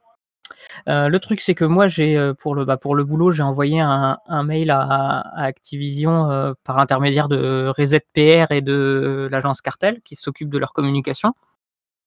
Et ça a été transmis. Et rapidement après, il y a une agence qui s'appelle Image 7 qui gère des très grosses entreprises qui sont quasiment toutes cotées au CAC 40 euh, qui me rappelle euh, et qui me dit qu'effectivement c'est une vraie c'est une vraie info et que par contre ça fermerait pas jeudi comme l'annonce BFM, mais que euh, il va y avoir une réunion avec les représentants du personnel la semaine prochaine pour discuter de de tout ça et que pour l'instant ils peuvent pas en dire plus parce que comme c'est une des exigences légales par rapport aux négociations, ils peuvent pas en dire plus. Alors il y a un seul tout petit doute qui subsiste, c'est que euh, Image 7, euh, enfin Image 7, qui est, euh, qui est, donc une agence de, une grosse agence de com, n'affiche pas travailler avec Activision Blizzard sur sa page et du côté des RP classiques, on ne connaît pas la boîte. Ce qui veut dire que c'est remonté oh. plus haut et que possiblement ce soit une agence qui a été mandatée spécialement pour communiquer autour de la fermeture du site français. alors j'ai mis j'ai cité tout dans, dans, mon article avec le avec l'agence, mais euh, j'ai discuté avec Corentin Lamy donc de Pixel Le Monde. Euh, et pour lui, euh, avec les infos qu'il a eues, d'autres sources qu'il a eues, ça correspond complètement au communiqué. Donc voilà, le seul doute, c'est qu'on ne sait pas en fait d'où sort, de notre côté, on ne sait pas d'où sort cette agence. Mais bon, euh, j'ai du mal à croire que ma boîte mail ait été piratée en un quart d'heure, que euh, une fausse agence se fasse passer pour euh, une vraie agence, qu'elle m'appelle, qu'elle me recite littéralement le mail que j'ai envoyé pour me donner les infos. Tu vois. Ouais, c'est. Ou alors Jason est quand même sacrément doué, quoi. ouais, ce serait, ce serait trop gros pour que ce soit faux. Donc voilà, il y a encore un mini doute. Je suis sûr à 99% du... que c'est bien efficace. Euh, seulement voilà, on avait déjà eu affaire à cette agence pour d'autres trucs Mais que le JV. Je trouve ça quand même curieux peut-être de faire appel comme ça à une agence extérieure pour gérer ça. Enfin, genre si ça concerne que Versailles, tu est-ce que ça pourrait pas concerner aussi d'autres fermetures ailleurs, tu vois? Et genre ils ont ils ont embauché déjà cette, heu, cette, heu C'est peut-être tout simplement une Ouais. agence globale qui travaille pour eux, j'en sais rien, au niveau Ouais. européen. Bon après C'est une ça agence, c'est une agence qui est à Paris et Londres. Voilà. Ah, ouais, tu as Heu, vérifié, elle exi elle existe l'agence, ça Oui, oui, elle est elle est elle Voilà. existe bien, les gens existent, les numéros de téléphone, heu, qui sont associés, heu, fonctionnent, voilà, donc Bon je garde ils t'ont probablement répondu parce que tu fais ça par l'intermédiaire donc de jeuxvideo.com qui est le numéro 1 européen, de de l'histoire. Donc ils se sont dit peut-être que voilà, eux, on va quand même, répondre parce que c'est ça fait partie aussi de de la stratégie de communication, quoi. Alors on Mais a Ouais. on a une question intéressante sur sur le chat. Que faisait Blizzard Versailles? Ils s'occupaient de quoi? Heu, alors il s'occupait, heu, du marketing, heu, de la localisation Pour et l'Europe du entière, non? et du support client pour, heu, la majorité des pays européens. OK. D'accord. Mmh. C'est rigolo d'avoir fait ça à Versailles, enfin bon, OK. Ils s'emmerdent pas les gars. Heu, du coup, bon, bah, merci en tout cas pour l'info, heu, ça c'est du ça c'est de l'info, heu, précise, nette, heu, hein. Apprends regarde, tu vois? Ça c'est du bon travail ça. Ah Ah bah, je crois que c'est la 1re fois qu'il y a quelqu'un qui m'appelle pour me donner des infos à partir de l'impression rumeurs. tu as l'impression que quelqu'un est arrivé derrière toi, non? Costard et te mettre une Ouais, balle, c'est ça. allais te suicider 2 balles dans le dos. Ah parce que d'habitude c'est bon, bah, on commente pas les rumeurs, on en parlera plus Oui, tard, voilà, ouais, c'est vrai que c'est heu, là étonnant du j'ai coup, ouais. Ouais. Bah, c'est c'est c'est quand même complètement cynique cette fermeture. Quand quand on Ouais. pense que qu'au de au dernier bouclement, en fait, heu, tout l'actionnariat et et et Bobby Kotick se sont rincés. Ouais, c'était 30 000 000 $ pour Boggy heu, Bobby Kotick, Ouais donc et le attends, c'est encore plus c'est encore plus cynique que ça parce que dans leur communiqué, alors ils c ils ils m'ont confirmé au téléphone qu'effectivement, heu, ça allait aboutir à une fermeture, mais dans le communiqué, ils disent que, bon, ils recentrent leurs talents, je sais pas quoi, tout ça, tout toutes les conneries Ouais. habituelles et ils disent que la mise en œuvre de ce projet conduirait à la fermeture du bureau de Versailles. C'est-à-dire qu'ils veulent pas le dire, tu vois? Ah, c'est encore un conditionnel, mais c'est beau. C'est Ouais. beau de faire des Bon, comme vous l'avez dit, on des a des news quand communiqués. même où, hein, on peut voir que l'industrie, ça pue un peu quand même en ce moment, c'est sympa. Ou est-ce qu'en tout cas ça a toujours pué, sauf que cette fois-ci, il y a les fenêtres qui sont ouvertes et on le sent, c'est peut-être ça aussi. Bah, ça Bah, fait peut plus d'1 an que ça puait déjà à Versailles, Ouais, donc heu, mais de Mais toute les manière, gens s'intéressent plus aussi à à ça maintenant, à l'aspect, heu, Plus financier. attention aussi à tout ça, quoi, ouais. Oui, le problème c'est que ça va pas Heu s ça va pas être hyper simple parce que, alors de mémoire, heu, il faudra que faudra que je vérifie, j'aurais un peu peur de dire une connerie, mais bon, prenez ça avec des des des belles pincettes toutes dorées là. Heu, à Versailles, heu, c'est Force ouvrière normalement qui gère les le syndicat, le syndicalisme, donc ça peut un peu chier des bulles. Donc Ils vont peut-être partir avec un gros, un gros chèque à la fin, mais Ouais, enfin, il y a moyen. Ils vont partir avec des tickets resto, tu vas voir. Mmh et se et selon Schreier, alors ce qui ce qu'aurait tendance un peu à confirmer, heu, ce qu'on disait sur l'agence de com, heu, c'est clairement pour Activision le but de reprendre complètement la main sur Blizzard. Ouais. ce qui avait déjà été entamé il y a 3-4 ans, petit à petit, mais là c'est c'est un c'est un signe de plus que Activision prend vraiment le lead sur Blizzard. Peut-être tout ça pour au final se faire racheter par Microsoft, Activision et Blizzard. Ça fait beaucoup beaucoup d'agitation pour pas grand C'est chose. ça. Heu, du coup on passe à su on a d'autres news d'autres news pardon, je vais y arriver, d'autres news un petit peu pourries de ce genre-là, mais on va les garder pour un peu après, parce que sinon on va tous pleurer. Heu, dans le genre un peu plus, heu, léger, on a Amazon qui se lance, heu, avec Luna. Vous avez vu ça? Heu, dans le cloud Oui Ah gaming? ouais, et qui est exact. Ça déjà y est. bien plus solide que Stadia. Oui, bah, ça c'est pas compliqué. Et et s et surtout moi ça me fait réagir en fait aux aux Ah! propos de de Phil Spencer. Je savais que Quand tu allais y revenir. Je te mais oui, connais mais tellement. Mais c'est bah, c'est clair quand quand il a il avait dit: «Non, non, mais mais PlayStation ne sont pas les concurrents pour nous» et et naturellement la la twittosphère s'était enflammée, avait dit: «C'est scandaleux, qu'il se prend pour Quelle qui ce arrogance! gars? Quelle arrogance!» mais non, mais c'est Amazon qui qui sont les les vrais concurrents. Parce qu'ils vont jouer dans Beh, la même c'est, cour que c'est simple, c'est Microsoft. soit c'est soit les GAFA, enfin les GAFAM, si on on inclut, heu, Microsoft, qui sont concurrents entre eux, soit, heu, les les grosses boîtes chinoises qui vont arriver, derrière et qui vont aussi faire très, très mal probablement. Donc c'est sûr que là, Amazon qui arrive avec son Luna, donc avec son heu, cloud gaming parce qu'ils ont les infrastructures pour, en termes de cloud. Exact. Effectivement, à l'avenir, c'est eux les concurrents, heu, de Microsoft, enfin en tout cas ça en fait partie. Alors que PlayStation, il va falloir quand même que durant cette génération ou après, ils se mettent sérieusement sur la question parce que c'est sans doute ça un peu le le futur du jeu vidéo. En tout cas pour Amazon, heu, donc c'est du cloud gaming, heu, avec Luna, vous allez avoir accès donc à un gros catalogue. Alors je sais plus les prix parce que c'est des prix de lancement, donc c'est pas vraiment les vrais prix c'est disponible qu'aux US pour l'instant. Voilà pour l'instant, heu, je crois que c'est du 6 € non, par mois je crois le prix de lancement, un truc comme ça. Mmh, Heu, ça oui, 6 je € crois que pardon, c'est ça. 6 Je crois $ que du coup. 6 $, ouais. Voilà. Euh, moi, ce qui est vachement intéressant, ce que j'aime bien dans leur offre, c'est qu'en plus de ça, on peut souscrire comme à, à des bouquets en fait euh, supplémentaires et notamment à des chaînes en fait. Et par exemple, la chaîne d'Ubisoft, je crois que c'est une des premières qui a été officialisée, où on pourra donc payer en plus un abonnement spécifique à cette chaîne-là et on aura accès euh, aux jeux d'Ubisoft Day One dessus. Ça, je trouve que c'est vachement cool comme idée et ça m'étonnerait pas que le Game Pass finisse par y arriver sur un truc comme ça. Je trouve que c'est très très bien comme idée. Euh, et voilà, je sais pas si vous avez d'autres choses à dire sur ça. moi, non je, Ça moi, vous- je trouve leur offre plutôt sexy pour l'instant. Et, et j'ai beaucoup aimé euh, dans, dans une de leurs petites euh, publicités, en fait, ils ont, ils ont fait une petite pique à, à Stadia où ils expliquaient qu'avec Luna, on pouvait jouer sur n'importe quel appareil. Ouais, ouais j'allais dire, j'allais dire, j'espère juste qu'ils vont pas mettre ça euh, évidemment obligatoire sur Chromecast sans euh, Ouais. intégrer euh, Stadia. Mais bon, parce que Stadia, au bout d'un an, euh, pas foutu de mettre son application sur son propre Chromecast. Non, Enfin, c'est voilà, c'est vraiment c'est, Et, c'est, euh, et d'ailleurs, je, blague quoi. je- je pense qu'à souligner, à Luna, on peut jouer sur les devices euh, Apple. Parce Ah, que ça Alors passe oui, juste euh, le, le bro- le browser. c'est ça. En fait, ils ont ils ont développé une web app, heu et en fait, ils ont juste contourné la le les interdictions d'Apple et en gros, ils leur ont fait un gros fuck: «Bah, écoutez, heu, on a bien pris connaissance de vos règles, bah, on a bien étudié vos conditions, bah, écoutez, on a trouvé une solution et voilà, merci, au revoir» Est-ce que du coup pour le cloud, ils pourraient pas faire ça aussi euh, Microsoft ouais, c'est intéressant du, du coup de voir tout ça. Euh, et en tout cas, ben donc, euh, ils ont surtout eu la bonne idée de ne pas prendre Jade Raymond et Phil Harrison, qui finalement euh, puent la défaite un peu. Donc ça, c'est intéressant. Euh, on a quoi? Donc, euh, on a aussi, oh, bon, bah, ça je pense que vous en foutez, mais le prix de la carte Seagate, qui est ultra, ultra cher en France.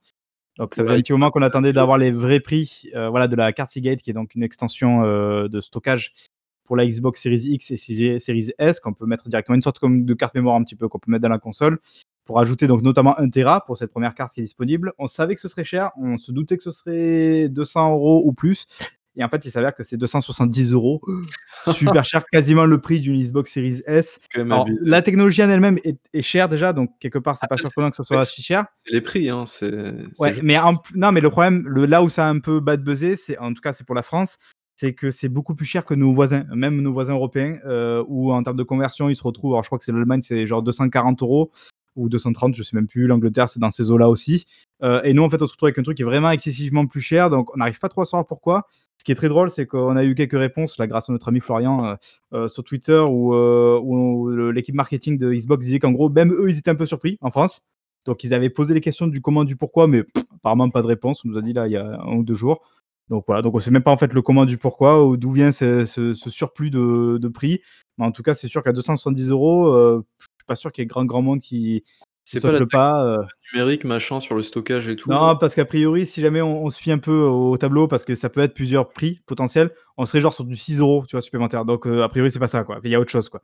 Donc, voilà, donc bon, ouais, voilà, c'est comme ça, ça douille, ça fait mal. Euh, sachant qu'on peut quand même, euh, il faut le préciser, brancher euh, donc un, un disque dur classique 3.0, je crois, c'est ça, 3, 3.0 non, 3.0, euh, sur la, la Xbox, qui permettra quand même de stocker les jeux, pas de les lancer à partir de ce disque dur là, mais en tout cas de les stocker et après tu peux faire le transfert avec le SSD de, de la console. Donc voilà, donc euh, on a d'autres solutions, on va dire, mais c'est un peu chiant, ouais, ça c'est sûr, Ouais. c'est un peu chiant. Ouais, Mais du- dans deux ans, ce genre de, enfin, dans deux ans, ces cartes-là, elles seront deux fois moins chères parce que euh, ça J'espère. sera, il y aura du SSD partout. Parce que là, c'est vrai Ouais. que de base, il n'y a pas forcément grand intérêt, à moins que tu comptes télécharger 50 jeux le jour de la Tout de sortie. suite, ouais, c'est sûr. Euh, bon, ils ont, ils ont un peu le temps de voir venir. Je pense que tu, tu dès que ça va être, USB euh, 3.1. à 3 points. ouais. Ah, pardon, pas pour moi. voilà. Merci, Dès, dès que ce sera démocratisé partout, parce que pour l'instant, le SSD, c'est vrai que ça concerne surtout les PC. Euh, Tous les PC, même tous les PC, sont loin d'être équipés d'un SSD. En, plus, euh, voilà. c'est un truc propriétaire, donc je pense qu'en plus, il y Voilà. a ça derrière, par-dessus, ça. ça y avec Seagate et tout, donc ouais, c'est un peu plus cher. Enfin, en le SSD va cher. devenir un truc de série une fois que ça sera un truc Mm. de série partout, que ce soit sur console, sur PC, quand tu achèteras n'importe quel laptop portable, que ce sera du SSD, bah forcément ça va, ça va mécaniquement descendre. C'est vrai que le prix d'entrée est très haut, mais euh, Le prix des, des formats propriétaires, c'est Ouais. l'enfer. Souvenez-vous des memory sticks sur PSP, euh, ah c'était ouais, ouais. vraiment cher, quoi. C'était n'importe Ah, la PSP. Petit ange parti trop vite. Non, c'est la Vita qui est encore parti plus vite que, la PSP. quoi. La PSP, c'était Euh, pour rester dans le giron de Microsoft, on a Asobo. Euh, ouais, qui c'est Asobo? Bordelais, qui, tra- qui ont fait notamment euh, The, studio, ouais. Tale. Ouais, euh, Flying Simulator. Euh, non, c'est Flight Simulator. je Flight. Simulator. Ouais, voilà, Flight Simulator, là, qui a, qui a cartonné, fait, qui a été très très bien reçu.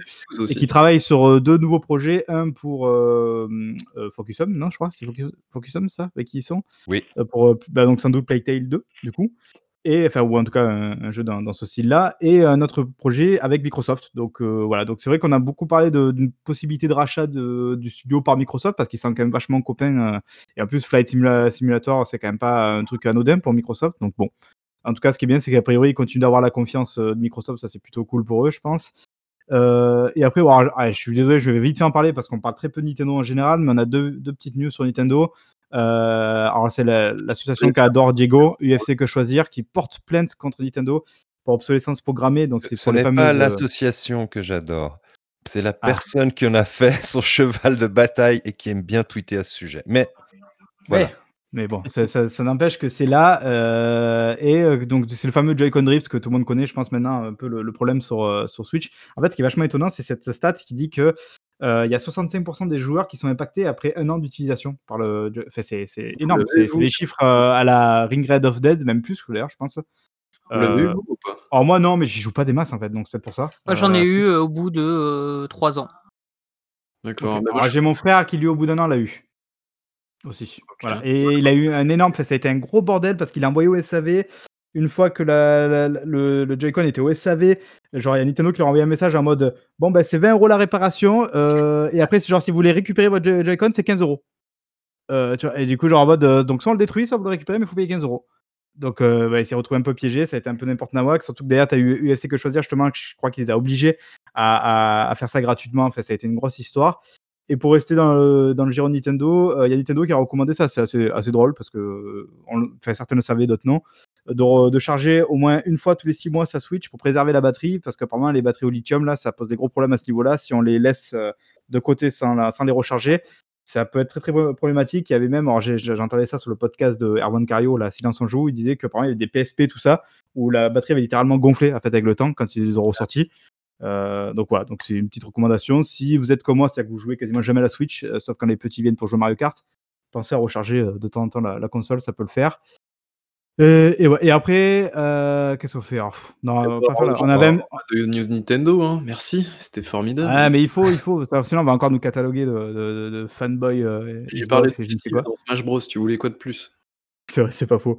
Euh, alors là, on va enchaîner sur deux news euh, qui sont pas très rigolotes non plus, mais qui sont euh, plus ou moins liées. Euh, la première, c'est euh, donc l'enquête externe qu'avait euh, qu'avait euh, diligenté euh, Monsieur Yves Guillemot, donc le PDG d'Ubisoft. Euh, après évidemment tous les problèmes qu'on a eu cet été, qui ont été relatés par donc l'enquête euh, Libération. On rappelle qu'on a fait un podcast dessus avec le format cran d'arrêt où on y revient avec Erwan Cario, avec Soren euh, de Trio Game aussi, donc Erwan Cario, l'enquêteur de Libération, enfin l'un des deux enquêteurs. Euh, on vous invite à aller écouter ça, évidemment. Euh, donc euh, Ubisoft euh, a fait cette enquête. On a donc maintenant les résultats. Ça a été d'abord communiqué en interne, évidemment, ça n'a pas mis longtemps à fuiter euh, à l'extérieur. Donc maintenant on les on, on les sait en tout cas les résultats. Et euh, bah, évidemment ils sont, sont pas très très très jolis. Je sais pas si vous avez vu ça, si vous avez pris le temps de regarder un petit peu. Euh, on a on a eu 14 000. Alors je me base sur la- l'article de Xbox Squad, nos collègues d'X- d'Xbox Squad, qui ont fait l'article euh, parce que juste, bah, voilà, ils ont bien fait les choses, donc je me base sur leur truc pour voir un peu un peu tous les résultats. On a notamment donc 14 000 réponses qui ont été formulées par les sala- salariés d'Ubisoft. On a une centaine d'entretiens qui ont été menés, euh, 40 groupes de parole ont été réalisés. Bon, ça c'est un peu pour le contexte. On a surtout donc 25% des employés qui ont été victimes ou témoins de mauvaise conduite au sein de leur travail. Donc euh, bon, pour, euh, pour faire la BFM, c'est fait quand même une personne sur quatre dans l'Ubisoft euh, qui, est- concernée. Les femmes, sans surprise, sont davantage victimes de harcèlement que les hommes, donc 30% de plus. Euh, ça, c'est pas très étonnant parce qu'évidemment, ce qu'on a vu cet été, ça concernait surtout les femmes, euh, beaucoup de harcèlement sexuel. Euh, et sachant que les femmes, en plus, sont en général donc moins présents, évidemment, que les hommes là-bas, donc ça, ça, montre un peu la perspective de la chose. Les personnes non genrées subissent plus plus de harcèlement que les hommes et les femmes, respectivement 43% et 10% de plus. Ça fait beaucoup de chiffres hein, à assimiler. Allez voir les articles pour voir un petit peu plus précisément de quoi il en retourne. Et euh, 34% des répondants ayant signalé un incident ne se sentent pas soutenus par leur direction. Donc ça, c'est peut-être le truc euh, un peu plus important à retenir. Euh, parce que, évidemment, bah, Guillemot, je pense, est encore une fois un petit peu de tout ça. Et il semble un petit peu passer à travers les gouttes. Euh, je sais pas ce que toi, t'en penses totalement, Diego. Je crois que tu es un peu d'accord avec moi sur ça. Ah, Euh, complètement. il va falloir à un moment donné, je pense qu'Ubisoft et les têtes, et donc évidemment Guillemot, finissent par prendre leurs responsabilités à ce niveau-là, parce que bah, là, euh, c'est pas, c'est pas terrible comme, comme bilan, même si, on le rappelle, et ça, il ne s'agit pas de- d'exenter euh, Ubisoft de ces, de ces problèmes-là, mais c'est sans doute des choses qui sont malheureusement euh, très communes dans l'industrie du jeu vidéo, sauf que là, bah, Ubisoft sont pris, euh, on va dire, le- la main dans le sac. Donc, euh, donc voilà, je sais Voilà. pas ce que vous en pensez.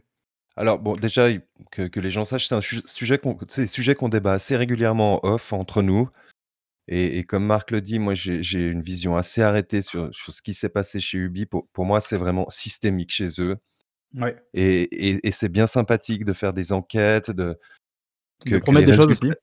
de ouais, que de que ces résultats sortent, mais mais maintenant si vraiment ils voulaient changer les choses, c'est à mon sens, la majorité des têtes qu'ils ont fait sauter sont juste des fusibles et et si vraiment ils veulent faire changer les choses, c'est le top management qui doit être complètement revu et et je le dis à titre personnel, je pense que monsieur Guillemot a une très grande part de responsabilité là-dedans et il a atteint son niveau d'incompétence au niveau du management d'une aussi grande boîte.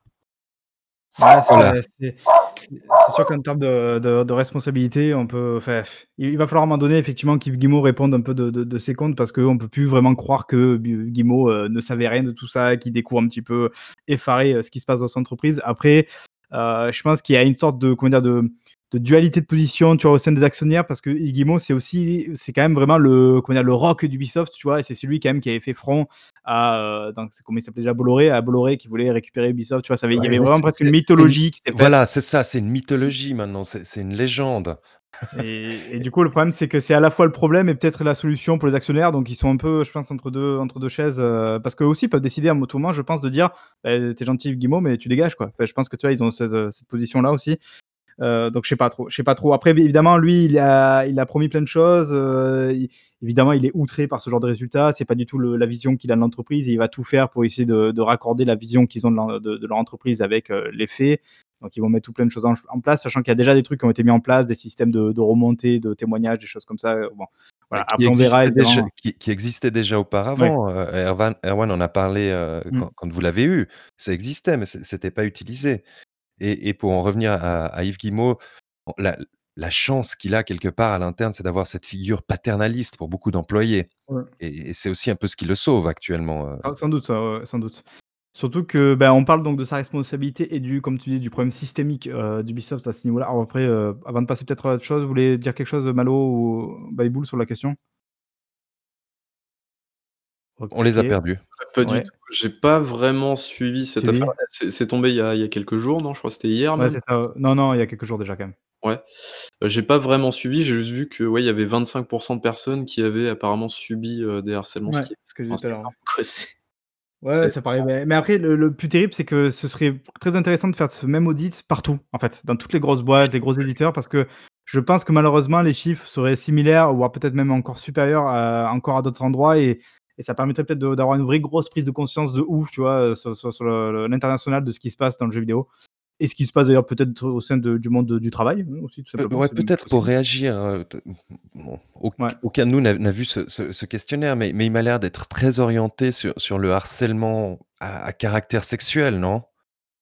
Bah, c'était, heu, c'est quand même le le le gros Ouais, de ce qu'on mais leur mais mais reprochait, je je cet je été. je je tiens à préciser que le le le harcèlement n'est n'est pas uniquement sexuel et et que les problèmes dans une entreprise ne sont pas lu uniquement liés à des harcèlements directs et ça nous fera peut-être Ah! rebondir sur Voilà, je sais ce dont pourquoi on tu va parler ça, tout je à l'heure. je les vois, elles sont tellement grosses tes ficelles, c'est tout Bah, ça je pour passer à la t'aide. prochaine news, voilà. Parce que là là, c'est il va y avoir du feu, il va y avoir des étincelles. Donc la prochaine news évidemment, c'est encore du Ubisoft parce que, heu, alors ça s'est passé en plusieurs temps, heu, il y a quelques je sais même plus là maintenant, il y a quelques semaines maintenant je crois. Heu, il y a, Michel Ancel, donc le le créateur un peu star d'Ubisoft, en tout cas, L'idole de Marc. L'une l'une de mes idoles créatives, effectivement. Alors idole, c'est peut-être un peu fort, mais on va dire que c'est c'est ouais, c'est un des vraiment des des mecs, heu, que moi que je pour qui j'ai un gros, gros feeling dans le monde du jeu vidéo. Le mec qui vraiment dont le travail m'a m'a beaucoup touché, donc voilà, heu, dans dans l'industrie parmi d'autres évidemment. On citera pas certains créateurs japonais que j'apprécie aussi beaucoup. Heu, mais voilà, donc Michel Ancel avait annoncé un petit peu la surprise générale, sa retraite, alors je sais plus, ouais, je crois que c'était il y a quelques semaines maintenant, je sais même plus, il y a 2-3 semaines peut-être avait annoncé donc sa retraite, du monde du jeu vidéo, carrément pour se tourner vers, heu, le monde animal et je crois qu'il veut faire un truc du côté de Montpellier, une sorte de réserve un peu à Montpellier, tout ça. Donc on sait qu'il a toujours été un peu proche de la nature, c'est un peu son kiff et tout ça, mais c'est vrai que c'était très étonnant comme annonce parce que, heu, on rappelle, heu, ce Michel Ancel travaillait en ce moment même sur Beyond Good and Evil 2 et sur Wild, 2 jeux, donc un pour Ubisoft, un pour Sony. Donc on espérait plutôt avoir des news de ces jeux-là que l'annonce de sa retraite. Évidemment, le timing faisant, heu, beaucoup ont rapproché ça avec tout ce qui s'est passé, heu, chez Ubisoft et dire: «Ah ben voilà, ça y est, c'est qu'il doit avoir commencé à avoir le le cul un peu trempé, donc il préfère prendre la, poudre d'escampette, ou, en tout cas, on lui a peut-être demandé gentiment de, partir.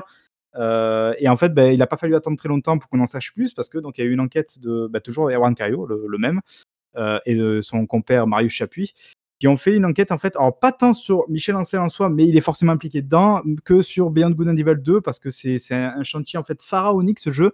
Pour ceux qui suivent pas trop, alors moi jusqu'à très peu, du coup jusqu'à ça en fait, j'attendais énormément le jeu parce que c'est, je pense, sur le papier, l'un des jeux, si ce n'est le jeu français le plus ambitieux, qui n'avait jamais été euh, monté ou en tout cas annoncé.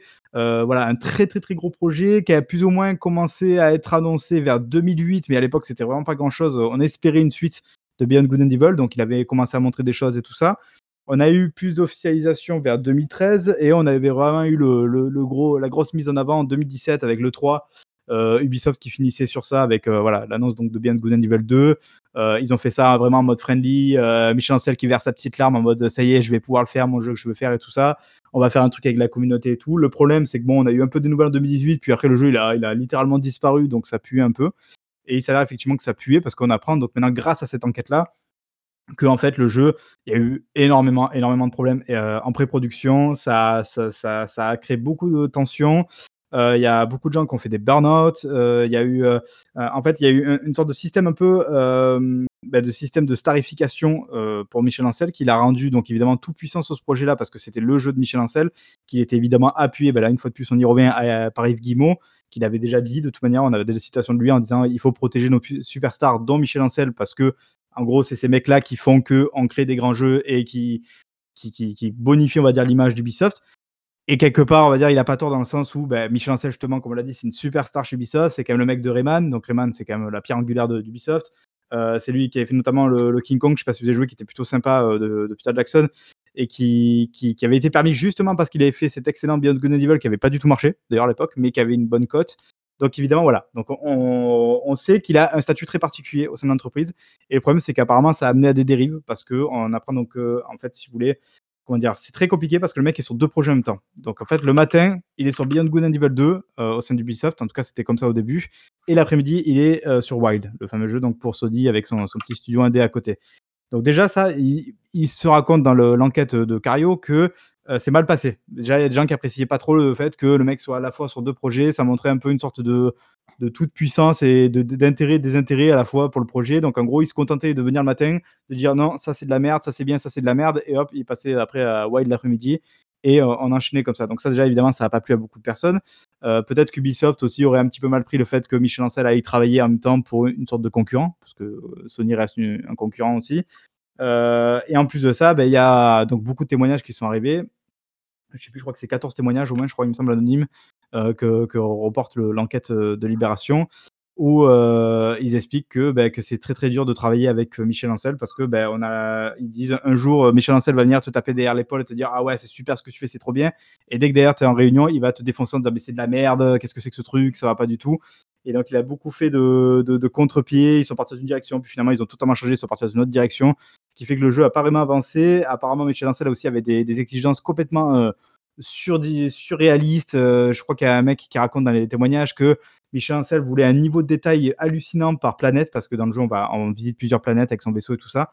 Et qu'en gros, il comprenait pas, Ancel, que c'était absolument irréalisable et qu'on pouvait pas avoir un tel niveau de détail pour chaque planète sans que ça soit un projet qui prenne peut-être 20 ans ou 30 ans hashtag coucou Star Citizen. Euh, donc, ça fait que ça a créé beaucoup de problèmes. Il y a beaucoup de gens qui se sont fait des burn-out. Il y a des gens qui ont demandé à être mutés. Euh, ça a créé de grosses dissonances au sein du studio, à tel point qu'Ubisoft, pour essayer de réagir à ça, ils ont envoyé en fait d'autres mecs, donc notamment le game director de, Ghost Recon. Euh, alors, j'ai plus son nom, malheureusement, je l'ai oublié son, son nom. Qui est, venu se mêler au projet pour essayer de faire un peu contrebalance de Michel Ancel. Alors, il y avait le côté un peu pragmatique de, du gars de Ghost Recon avec la création un peu débridée de Michel Ancel. Évidemment, les deux ne pouvaient pas se piffer, je crois, en plus avant, donc ça n'a pas arrangé les choses. On a eu après derrière ça, je crois, encore une troisième game director pour essayer d'arranger les choses. Mais là, pareil, les trois pouvaient pas se piffer entre eux. Donc, ça a donné une ambiance exécrable.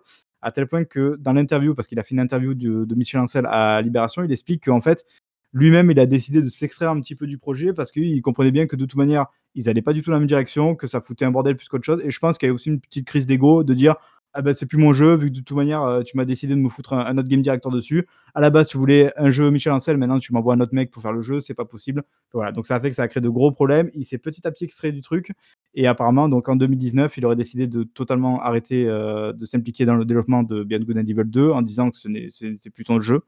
Euh, et on a appris donc en fait que le jeu allait être totalement rompu, tranché, la tête tranchée, euh, notamment par euh, notre ami Serge, euh, alors Serge Asquette ou Ascoët selon les gens. Voilà. Euh, je n'en dirai pas plus.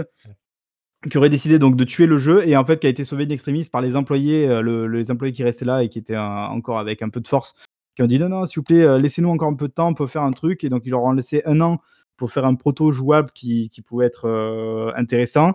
Apparemment, ils ont réussi parce que début 2020, ils ont eu l'aval d'Ubisoft et c'est passé donc non plus en pré-production mais en production. Donc, a priori, le jeu est vraiment lancé. Si ce n'est du coup, en bah, donc- 2035, on pourra y jouer.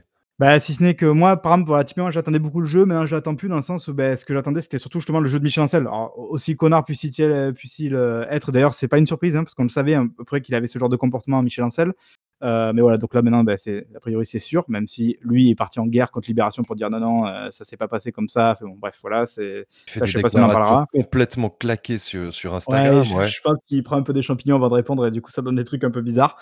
Mais, mais voilà, donc moi j'attends plus trop le jeu dans le sens, bah, c'est plus vraiment un jeu de, de Michel Ancel, même si bon, ça sera toujours intéressant de voir, peut-être qu'il y aura des, des stigmates de, de ce projet-là qui, qui vont donner quelque chose au final, on verra bien. Mais c'est surtout malheureusement le signe, c'est ce qu'on disait tout à l'heure, que bah, qu'il y a un problème Ubisoft quoi. Et c'est là où bah, Michel. Ancel qui essaie de se défendre en disant non mais ça n'a rien à voir avec euh, l'histoire euh, des harcèlements, tout ça. Alors d'un côté oui, parce que je pense effectivement qu'il faut pas amalgamer ça avec les harcèlements sexuels comme tu disais tout à l'heure, parce qu'il y a plusieurs types de, de problèmes Voilà. mais ça fait partie d'un problème global quoi. S'il y a à un moment donné, Voilà. il y a un problème Ubisoft et ça Michel Ancel peut pas le nier quoi. Il y a un problème global chez Ubisoft avec ses projets. Euh, à quel moment tu donnes les rênes d'un aussi grand projet à un créatif?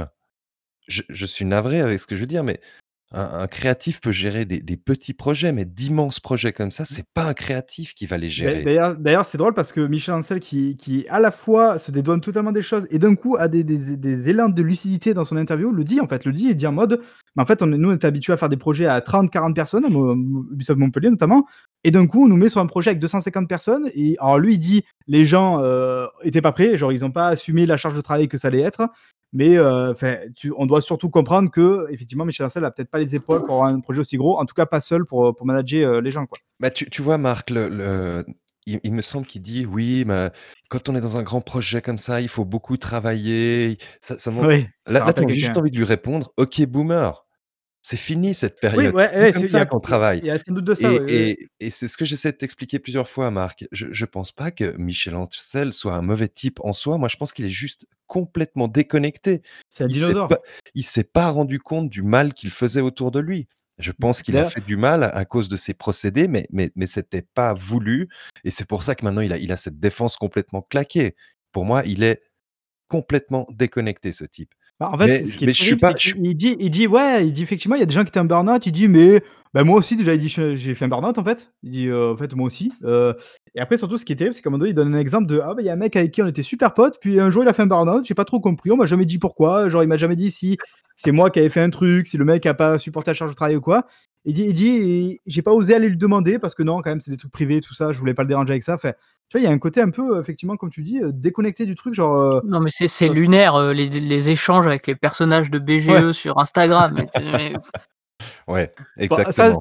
c'est- ça m'étonne pas. En fait, du perso le personnage, ça m'étonne pas quoi. Mais, mais ouais, c'est vrai que c'est Ouais, il, est dans, il est dans son monde et un monde qui a euh, 20 ans, hein, 30 ans. Voilà, et le problème, il est là, c'est ce que tu dis, euh, Diego, c'est qu'en fait, c'est un dinosaure euh, et que cette méthode-là de- du crunch et tout ça, c'est des choses qui se faisaient probablement naturellement, entre guillemets, il y a très longtemps, que ces mecs-là sont de cette époque-là. Et d'ailleurs, lui-même, justement, Michel Ancel dit une- qu'à un moment donné, il était venu dans le bureau de, de Yves en, disant, en lui disant Mais tu, Yves Guillemot, tu vois bien que genre la société évolue et nous, on n'est pas avec, quoi. Genre, euh, tu vois, donc, tu vois, c'est là où je te dis il y a ce moment de lucidité, des moments où il comprend en fait que si, si, effectivement, euh, c'est un vieux dinosaure qui a plus rien à faire là. Et peut-être que du coup. Ouais, puis après, il y a son ego qui reprend le dessus et, et il se défend. Oui, euh, Mais- parce mais- qu'il y a aussi euh, un passage hal- hallucinant, je vous l'avais mis, en off dans, dans l'interview, où il dit effectivement, genre, non, mais attends, mais tu voulais du Michel Ancel, mais moi je t'ai donné les meilleures heures de Michel Ancel. Et il y a un côté où il parle presque de lui à la troisième personne qui est assez ouf, quoi, où il dit, euh, parce qu'apparemment, on, lui re- on lui aurait reproché du coup d'être là que le matin et pas l'après-midi, et lui disait, mais attends, mais j'ai choisi le matin euh, parce que c'est là où je suis le plus performant, tu vois, pour être sur B- euh, Beyond Good and Evil 2. Donc, euh, en gros, estime-toi heureux que je t'ai donné mes matins, quoi. Tu vois, il y a un côté euh, ego trip euh, assez hallucinant qui, dénote vachement de ce qu'il peut dire à côté. C'est vrai que c'est très très dur de cerner le personnage. Alors est-ce que c'est parce qu'il se sent du coup complètement acculé et qu'il se sent entre guillemets un peu euh, floué parce qu'en gros il a l'impression de prendre pour tout le monde peut-être? Mais, mais le problème c'est qu'il faut qu'il prenne aussi sa part de responsabilité ben, comme Guillemot comme on le disait tout à l'heure quoi et que ben voilà il a fait partie d'un système pourri et, euh, et c'est à la fois je pense ce stigmate et la conséquence de ce système pourri quoi Mais, mais Oui, je pense. il y a un pro- ah, excuse-moi. euh, J'allais juste dire à Marc, je, je pense qu'un jour on devrait peut-être aborder dans, dans un podcast toute l'industrie du jeu vidéo et, et- et tous ces dinosaures en fait, parce que quelque part, ce sont tous des, des créatifs qui, qui sont arrivés à la tête d'immenses boîtes et, et c'est aussi ça qui crée ces, ces ambiances détestables euh, qu'il y a dans beaucoup de boîtes de l'industrie. Ah bah c'est ce que j'allais rebondir exactement sur le même truc. C'est que euh, le problème dans le JV comme dans encore dans d'autres secteurs euh, sont arrivés en tête de management, en tête de studio, des gens qui ne sont ni formés pour gérer des sociétés, euh, ni formés pour gérer, euh, pour faire de la ressource, pour faire de la ressource humaine et même du management. C'est-à-dire qu'il y a des gens qui sont littéralement incompétents pour établir un planning, euh, un roulement entre les équipes, une, la gestion, euh, une gestion efficace des tâches. Il y a- il y, a des gens qui ne sont encore là et qui sont pas du tout formés, mais ils sont là depuis 35 ans. Personne n'est capable de les foutre dehors. Et c'est voilà. et c'est encore derrière. C'est-à-dire que c'est même pas un, un problème de, de, de harcèlement, de, de maltraitance, de, euh, de burn-out ou ou de ce genre de choses. Parce que ça, c'est vrai que c'est en même temps beaucoup plus vendeur quand tu as une enquête qui sort sur ces sujets-là. Mais des problèmes de compétences en termes de management, c'est vrai que enfin, s'il y a une enquête qui sort en disant euh, comment fonctionne le management chez Ubisoft, en, dis- en expliquant pourquoi ça marche pas, bah, ça va intéresser que les managers. Bah, ça, ça va intéresser eff- effectivement que les gens qui, qui ont des postes, de, postes à responsabilité ou qui doivent s'occuper d'humains ou les, les gens qui s'intéressent à ce genre de choses. Mais, mais comme le dit euh, Heat Fury, et, et comme tu l'as dit, gérer des humains, c'est un travail en soi. hein. Oui, bah, c'est vachement intéressant, bah, effectivement, ce que tu as dit, Malo, quoi, dans le sens où bah, tous ces mecs-là qui étaient déjà dans l'industrie il y a 30 ans et qui, eux, à l'époque, parce que c'était comme ça que ça se faisait, bah, ils restaient euh, à travailler euh, 10 heures, euh, 15 heures par jour pour faire leur jeu parce qu'ils étaient entre eux 10 et qu'ils se disaient, euh, tu vois, ils- quelque part, ils auto-crunchaient eux-mêmes, quoi, ils étaient dans le truc et tout ça. Eux qui maintenant arrivent aux responsabilités, ils doivent se dire, genre, en mode, bah attendez, mais genre, vous acceptez pas de travailler 10 heures par jour, mais nous, on faisait euh, comme ça avant, genre, c'est comme ça que ça se fait le jeu vidéo. C'est ce que dit d'ailleurs un peu Michel Ancel en mode, mais il faut accepter de, de se faire brûler un petit peu dans le jeu vidéo, il faut accepter les risques, que genre c'est un métier à risque, quoi.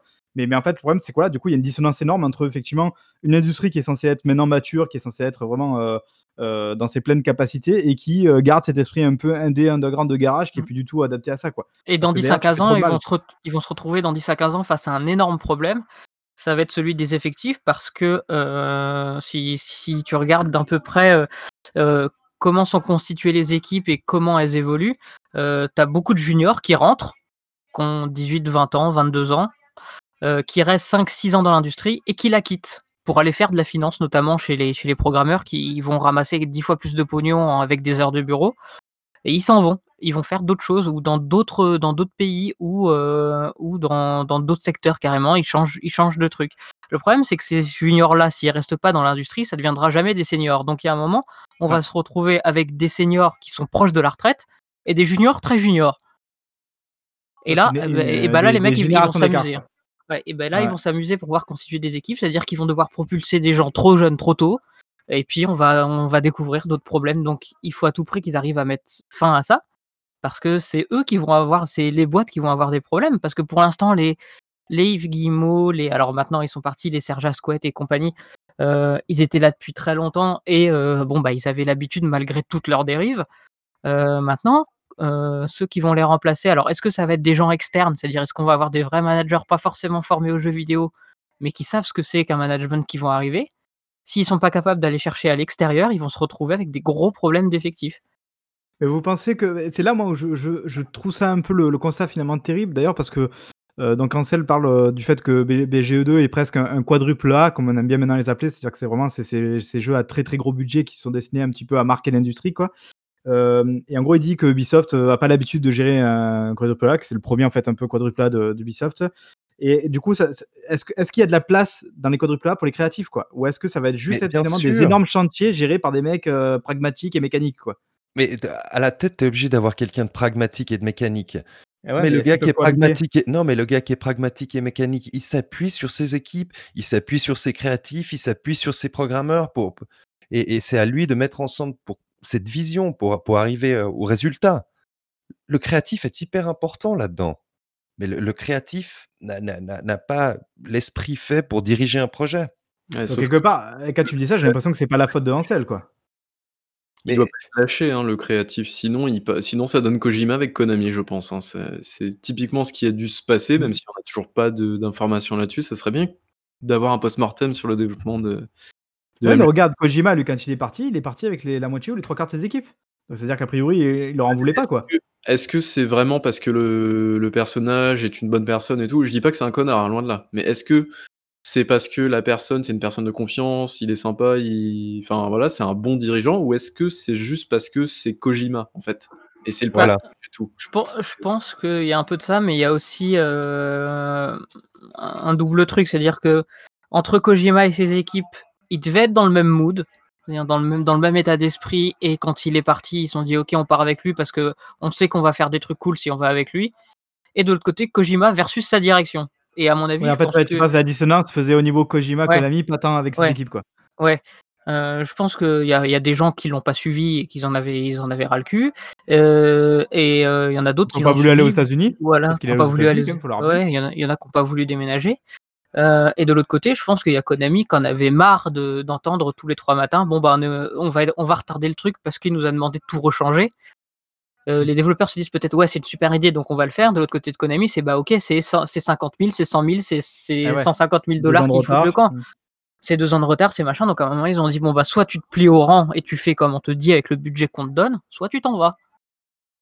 Non, bah, je trouve que c'est vachement intéressant comme question, quoi. Et, puis, euh, d'ailleurs, euh, tu parlais de Kojima Baibul, et, et donc on va peut-être finir euh, sur ça. Michel Ancel en parle aussi dans son interview en disant, parce qu'à un moment donné, il y a Erwan Cario qui lui, qui lui rebondit en disant, mais euh, est-ce que, est que du coup, euh, vous, vous comprenez pas que vous avez une responsabilité en ayant en fait tous les pouvoirs euh, chez Ubisoft? Ou en tout cas, où il lui pose la question de savoir s'il a tous les pouvoirs chez Ubisoft. Et, et Ansel répond non. Je lui dis, mais pas du tout. Il dit, euh, regardez les mecs comme Kojima, comme Miyamoto, eux, ils ont tous les pouvoirs. Il dit, nous, moi, c'est pas le cas, quoi. Il dit, j'en ai Ouais. beaucoup. Il dit, ça, c'est sûr, mais j'ai pas tous les pouvoirs. Et après, c'est là où il rebondit en disant effectivement aussi que euh, ben, moi, je suis pas là pour manager les équipes, quoi. Donc, à un moment donné, s'il y a un problème de management, c'est pas mon problème, c'est celui d'Ubisoft, tu vois. Donc, il y a un côté, je sais pas, je trouve que, je sais pas si c'est parce qu'il prend pas ses Tu vois, responsabilités. tu vois, au Japon, ce qui s'est passé et ce qui s'est passé pour Miyamoto comme pour euh, comme pour la licence Zelda, euh, c'est que tu avais Miyamoto et ses programmeurs. Petit à petit, alors ça a pris longtemps, mais il a été un peu plus en retrait pour simplement superviser le studio, c'est-à-dire que il n'a pas de pouvoir de de management, mais il est là pour euh, pour s'assurer que euh, ce, qui, ce qui se passe se passe à peu près dans le bon sens. Il peut faire des remarques, en gros. Voilà, c'est un sport de super consultant salarié. quoi. A un côté de ouais, consultant, euh, Voilà. producteur, plus que game director, quoi. Voilà. Voilà. Et ce qui s'est passé, c'est qu'après, lui, il s'est retiré et ses programmeurs qui sont devenus euh, producteurs associés ont pris le relais. C'était le, le même cas pour Aonuma, qui a progressivement laissé sa place sur Zelda et maintenant, c'est plus lui qui s'en occupe de Zelda. Alors, il en fait toujours la promo, il supervise toujours, mais euh, il s'implique plus dans le processus de, production. Et ce qui fait que bah, ils ont du temps et ils se retrouvent au bord de Nintendo à conseiller des gens qui sont très techniques sur des questions créatives, sur des questions, sur des questions de production. Mais c'est pas eux qui ont la décision au final. Ils sont très écoutés parce que je crois que Miyamoto il doit être numéro 3 ou numéro 4 chez Nintendo, voire même numéro 2, mais à titre honoraire, quelque chose comme ça. Mais il n'a pas de pouvoir décisionnel. Il a une grosse influence, mais il n'est pas décisionnaire. Donc c'est-à-dire qu'ils ont formé la génération d'après, ils se sont retirés et ils restent en tant qu'un peu conseil des sages Ouais, en ce que n'a termes jamais en en fait. l'entreprise. Pour rester sur l'exemple tout à l'heure, ce que n'a jamais fait Kojima, chemin où on savait qu'à chaque fois, chaque Metal Gear, il disait c'est bon, c'est mon dernier, et après je passe le flambeau. Et il a jamais su le faire, il est toujours resté euh, derrière euh, aux manettes. Et je pense que ce mec n'arrivera pas en fait à lâcher le, le morceau pour les autres. Quoi. Donc euh, c'est sûr que le problème, il est peut-être là. Et peut-être qu'il aurait fallu effectivement donner cette place-là à Michel Ancel, lui dire écoute, t'es producteur, c'est à la base, c'est ton projet, genre tu peux donner les grandes lignes. Mais genre laisse justement effectivement tes équipes s'exprimer, ce qu'il a peut-être pas réussi à faire, même si euh, lui, euh, il a pas arrêté de dire justement, d'ailleurs dès qu'il a pris sa retraite et tout, en mode vous inquiétez pas, ils font des super choses, vous allez être étonnés, vous allez être, euh, enfin, il- voilà, je suis confiant pour pour le- les projets et tout ça, mais est-ce que après c'est de la langue de bois ou est-ce que est-ce que c'est la vérité? Donc c'est un peu difficile à dire, si ce n'est que bon ben comme l'a dit si bien tout à l'heure Diego, faut rappeler qu'il n'y a pas que du harcèlement sexuel dans le milieu du jeu vidéo, il y a du, Non, non. il y a du burn-out, il y, a des- il y a des conditions de travail qui sont terribles du, manage- du manage- manage- manage- management. Pardon. Qui est pas du tout au raccord avec les nouveaux enjeux d'aujourd'hui. Enfin, voilà, il y a plein de choses qu'il faut régler. Ubisoft est totalement dans le visancement. En plus, pour nous, ça nous touche parce qu'on est français, évidemment. Enfin, français, pas tous, mais on est, après, on est francophone en tout cas. Et donc, euh, ça nous touche sur, sur, sur ce qui concerne Ubisoft. Mm. euh, mais voilà, c'est- pas joli euh, ce qui se passe. Vois, par exemple, il y en a un chez Nintendo qui se, qui, se, qui se serait senti très à l'aise chez Ubisoft, c'est Sakurai. C'est-à-dire Sakurai qui s'occupe de Super Smash Bros, qui est en tête de gondole partout, euh, qui, qui crunch, mais lui, il dit ça fait 30 ans que je fais ça et je ferai rien d'autre et je suis incapable de faire autre chose, même si j'en ai marre et que je fais 12 kilos. Euh, et, et même sur les directs, il tacle Nintendo. Oh, ils me font chier avec leur personnage, mais je le fais quand même. Euh, T'as toutes les, tous les autres qui sont morts de rire derrière. Il fait ce qu'il veut, mais par contre, il est dans une optique, lui, où il mourra avec, avec Super Smash Bros. Quoi. Du coup, le problème, c'est que là, tu vois, quand on dit ça, et c'est d'ailleurs un truc très intéressant que disait Mario Chapuis en disant le problème, c'est que nous, on a créé des superstars, en fait. Il dit on a contribué, nous, journalistes, à mettre en avant ces superstars, à toujours mettre un visage sur les projets parce que les gens, ils arrivent plus facilement à s'identifier quand il y a un visage. Il dit par exemple, avant, euh, God of War, on le connaissait pour God of War. Aujourd'hui, on sait qui, qui est euh, Cory. euh, alors, attendez, c'est. Euh, Barlog. Barlog. Ouais, J'ai toujours du mal à dire, voilà. C'est d'ailleurs. Ah bah, tout le monde, hein. même moi, je l'ai déjà, pu- j'ai déjà publié des articles avec marqué Balrog. hein, donc, euh, Ouais, c'est c'est terrible quoi. Mais voilà, mais il a raison, je pense, dans ce côté-là. Et là, tu vois, typiquement, tu viens de parler donc de, de ça, de dire ouais, le mec il est comme ça, il kiffe faire son crunch et tout, mais en fait, on pense pas aux équipes KDR. Et je pense Bah que oui, que peut-être que ça a des conséquences terribles sur les équipes de Smash Bros, tu vois, d'ailleurs quoi. C'est ça le truc. Ah bah surtout que là pour les derniers personnages, là pour les personnages de Minecraft, ils ont été obligés de recoder tous les niveaux pour que les blocs ils puissent fonctionner sur les niveaux. Enfin, Alors qu'il suffisait de mettre Craig, putain. non mais Bon, c'est c'est un- c'est un- c'est impressionnant, c'est c'est impressionnant. Et puis euh, ouais, le, le- le- le JV avait besoin euh, là ces 15 dernières années de sortir un peu de, de la sous-culture et donc pour sortir de la sous-culture il faut des têtes de gondole et donc machin. On a remis des médailles à plein de gens. Miyamoto il est chevalier des arts et des lettres hein, chez nous. Ah oui, c'est vrai. Euh, Et euh, Michel Ancel aussi, non? Et Michel Ancel aussi, oui. Euh, oui. oui, genre reçu la Légion. Euh, oui, puis, Oui, bah, après, tout- tous les patrons du CAC 40, ils ont leur légion, mais. Il y a presque des mecs pourris, quoi. C'est super, ils ont le nez, apparemment, ils ont Ah. le nez creux. Et, et- Non, et le plus triste, en fait, c'est qu'on parle de tout ça alors que il il représente tous ces gens euh, qu'on dit toxiques, même si je suis pas forcément fan du, du titre, parce Ouais, que ouais. euh, il y en a, on les met en face de leur caca, et puis euh, il y en a d'autres, bah, un peu comme Ansel, qui étaient juste complètement largués et que qu'on qu'on pas vu ce qui se passait à l'extérieur.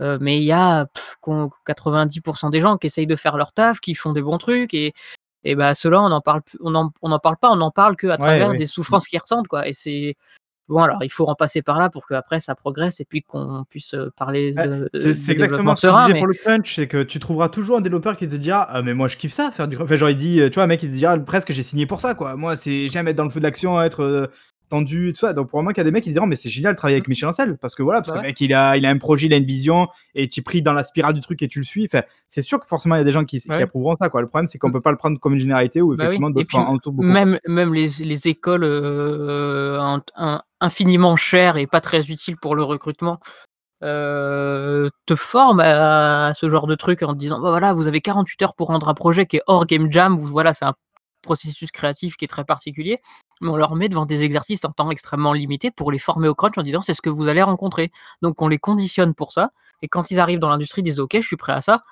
Sauf qu'ils sont, ils étaient prêts à ça pendant leurs études sur, euh, allez, une semaine, euh, deux semaines dans l'année sur deux ans. Ils sont pas prêts à six mois. Ah oui. Donc ils craquent. Ouais, bon, c'est c'est- un peu le paradoxe entre le est-ce que du coup il faut les préparer ou est-ce que justement les préparer ça les conditionne? Enfin, tu vois, il y a un côté, euh, je je sais pas quel est le pire en fait des deux quoi, possible. Non, il faut, il faut pas les préparer à ça. Il faut, il faut aussi que le. Alors il faut laisser le temps parce que ce sera pas euh, tout de suite, mais euh, euh, on pourrait parler de la syndicalisation qui, qui, qui explose euh, dans dans l'industrie, que ce soit en Europe ou, au- ou aux États-Unis, avec euh, les Game Workers Unite, euh, avec euh, euh, c'est la CGT, je crois, qui est rentrée chez Ubisoft. Euh, voilà, ça, ça commence, euh, ça commence doucement à se faire, mais c'est la. CGT, parce que t'as le syndicat du jeu vidéo là d'ailleurs, euh, on est en contact avec eux là. Alors il y a une, sec- y a section. Ah non, c'est Sud, je crois. Je crois que c'est Sud. Ouais, je sais plus. ouais. Euh, puis il y a Solidaire Informatique, il y a plein de choses qui se, mettent en, qui se mettent en place et à partir de là, ils vont pouvoir faire quelque chose qui est essentiel si, les- si on veut que les choses changent. C'est la mise en place d'une convention collective dédiée aux jeux vidéo. Il n'y en a pas. une Ouais. Ils utilisent tous une convention collective de l'informatique qui est très générale et qui correspond finalement très peu euh, à la réalité du jeu vidéo. Et tant qu'il n'y aura pas ça, il n'y aura aucune base pour les salariés comme pour les patrons, parce qu'il y a un tas de patrons aussi qui essayent de bien faire les choses. Qu'ont rien, qu'ont pas de quoi s'appuyer, quelque chose qui serait un qui uniforme qui uniformiserait le ce ce toutes les pratiques, heu, dans un studio de développement selon la taille, selon les budgets, selon les effectifs et ça, c'est indispensable qu'il y en ait une dans les dans les 10 prochaines années parce que sinon ça ça va ça va vraiment se péter la gueule. Ouais, non, bah, c'est c'est ouais, il faut espérer que tout s'arrange pour le mieux, même si, heu, là, pour l'instant, c'est vrai que ça pue un peu, là, tout ça fait genre, on a l'impression qu'il y a que des problèmes de partout, mais bon, peut-être aussi que c'est, heu, on va dire un, heu, comment dire? Un un un signe de des choses qui vont finir par s'arranger parce qu'il faut Oui, évidemment La parole qui qu'ils se s'arrangent, libère, quoi. Marc, Ouais. c'est tout. Oui, oui. C'est puis c'est le c'est le c'est le syndro c'est le syndrome de n'importe quel forum ever, heu, c'est, heu, la minorité bruyante, heu, sera Oui. toujours plus entendue que les autres. Bon, je pense qu'on va passer un peu à autre chose parce que je sais qu'il y en a qui râlent en off, je dirais pas qui, heu, parce que c'est un peu long, effecti effectivement, on a déjà un podcast très, très long. Heu, du coup, pour les news, ça y est, je crois qu'on a fait le tour, heu, j'espère que personne ne s'est sous silence parce que que c'était peut-être pas très joyeux. On va quand même passer du coup à la suite, c'est le test de Mafia, donc le remake de Mafia. Alors le 1er Mafia ou le Mais 3? oui, le Non, le 1er, 1er? le Le 1er 1er. Mafia, donc par qui m'avait promis une petite surprise, je me languis déjà de savoir ce Voilà, que c'est. bon, sachez qu'en off, je me suis fait Mais non! Ça y est, tout de suite Mais si, mais je je Ah. tiens à Oh dénoncer là ici, devant tout le monde. Eh beh, écoute, Donc va faire une enquête avec Libération, qu'est-ce que tu dise? C'est ça, mais je vais je vais appeler Erwan, tu verras. Tu vas regretter. Non. Ah, Ah mais merde, parce qu'on arrive oui, c'est vrai, en plus, ouais, donc c'est toi responsable. C'est toi merde. Yves dans l'histoire, hein, c'est pas moi. Beh, je suis gentil avec vous. Bon alors, dis-nous dis-nous ce que alors, tu as pensé de ce Mafia. on on va parler de Man Mafia Enhanced Edition. Alors on va le faire en en en 2 temps. Ce que Mafia n'est pas et ce que Mafia est. Petite Ah. question avant que tu démarres, Ouais. heu, est-ce que tu as fait le 1er à l'époque? Ou même après, mais Je l'avais fait Ah. en partie chez un pote, ouais. Et jeu notamment la fameuse course. réputation. Il avait une bonne réputation, mais il avait des problèmes de gameplay et de jouabilité. Je sais plus d'ailleurs, le 2, il avait été bien reçu ou pas? J'ai toujours le 3 non? Oui, oui, le 2 a été assez bien reçu. OK, du Bon. le OK. Bah, est-ce que c'est plus, avant que tu commences, un remaster qu'un remake? Ou Ah, je je c'est je c'est un remake. Ah OK, ouais, parce que ça a l'air quand même vachement classe, hein, ce qu'ils ont fait. Bon Alors bref, laisse, Mafia. Mafia n'est pas un jeu du bac de la honte déjà, ça je tiens Ah! Mafia n'est pas un jeu récent. Il est sorti, Ah. bah, comme Babyboul le disait, initialement en 2002 sur PC et ensuite en février et avril 2004 sur PS2 et Xbox. Donc Ah oui. c'est vieux, hein. Il a été initialement développé par Illusion Softworks, c'est un studio tchèque qui avait fait des jeux comme, heu, Hidden and Dangerous et Viet Ah, Cong, bien. qui étaient des jeux plutôt, heu, hardcore. Le remake a été fait lui par, heu, Hangar 13. En fait, heu, Illusion Softworks a fusionné en 2017 avec Hangar 13. Ah, il me parle Hangar 13, ils ont fait quoi? Hangar 13, ils ont fait, ben, Mafia 2 et Mafia 3. Ah OK, C'est eux pardon, qui heu sont, en charge actuellement de de la licence. Heu, Touquet, heu, République tchèque, il me semble, non? Ils ils sont ils se sont nommés à un moment, heu, Touquet République tchèque, mais après heu, après ils sont devenus Hangar ils ils ont fusionné avec, heu, Hangar 13 D'accord, OK. en 2017. Alors attention, Mafia n'est pas tant un GTA-like. Ah ouais? Parce qu'en fait, quand on joue le scénario principal, le jeu, il il va pas nous vraiment nous pousser à à l'exploration C'est plutôt et guidé? heu, il ouais, c'est c'est guidé. En fait, il va nous faire suivre les pérégrinations d'un héros, Tommy. Je vais vous faire le pitch sans rien divulgacher. Après être forcé de transporter 2 membres de la famille Salieri, qui sont Paulie et Sam, loin d'une embuscade tendue par les hommes de de l'autre grande famille, qui sont les Morello, le le chauffeur de taxi Thomas Angelo, Tommy bah, il il va il va ensuite être poursuivi en en en représailles pour avoir aidé ces 2 mafieux, puis il aura pas d'autre choix que se réfugier, chez chez la la la famille Salieri et et en fait, vu que c'est la Grande Dépression, il y a pas tellement d'emplois et on on va suivre son son évolution au sein de la mafia. Et là, je vais répon à je ce que je t'ai déjà dit tout à l'heure, Marc, Mafia n'est pas un remaster, contrairement à Mafia Ah. 2 et 3. On est bien en présence d'un remake intégral. Hem Ça se voit, ça saute à l'œil, hein, Ouais, ouais. graphiquement, Donc c'est donc Maf Ma Mafia Definitive Edition a été construit à partir de 0 avec de nouveaux assets et et et l'histoire a été un un peu étendue, bien que les missions et les arcs du jeu original soient conservés. Heu, donc comme dans le jeu, c'est la même chose qu'en qu'en 2002, on contrôle Tommy dans la ville de Lost Haven, qui est fortement inspirée de de Ch de de Chicago. Et tout au long de la campagne du jeu solo, on on va parcourir le monde à pied ou en véhicule et la la petite particularité du remake, c'est qu'il introduit également les motos et maintenant la Ah! petite anecdote par rapport au au au jeu de 2002, il y avait une mission qui était pratiquement injouable et tous ceux qui ont qui ont fait le jeu original s'en rappellent, c'est la course de voiture. Bah, maintenant, elle est super cool à jouer et on peut la gagner sans souci. Un autre chose alors Bah, c'est bah, c'est bien, tu vois? C'est ouais, cool que ouais. ça, c'était typiquement le genre de truc qui aurait été super ralent si les mecs avaient fait, bon, ne serait-ce déjà qu'un remaster, mais aussi donc encore plus un remake, c'est vraiment de pas toucher ce genre de problème-là, enfin, c'est bien, c'est bien d'avoir profité les de l'occasion, heu ah, comme les remakes de? Crash Bandicoot, par exemple? Non, mais là, c'est un problème qui est au-delà de ça encore, enfin bon bref, Donc, alors Mafia n'est pas extrêmement long comme jeu. Il faut compter entre 10 et 15 heures pour terminer l'histoire principale. ah oui. Il y a il y a 24 missions, plus un prologue et un épilogue et ça, je trouve que c'est vraiment une bonne chose au regard de productions actuelles qui, certaines fois, ont tendance à s'étirer artificiellement. N'est-ce pas Marc? Tu en avais fait Ah les oui, frais, oui, c'est heu, vrai, pour The Last ouais, of Us. Alors pour Doom en en aussi. en en plus du, de de la trame principale, il y a y y des missions en en mode free ride free ride, heu, j'ai pas encore essayé, j'essaierai. A priori, il y a 13 missions, je je je et là, c'est plus monde ouvert.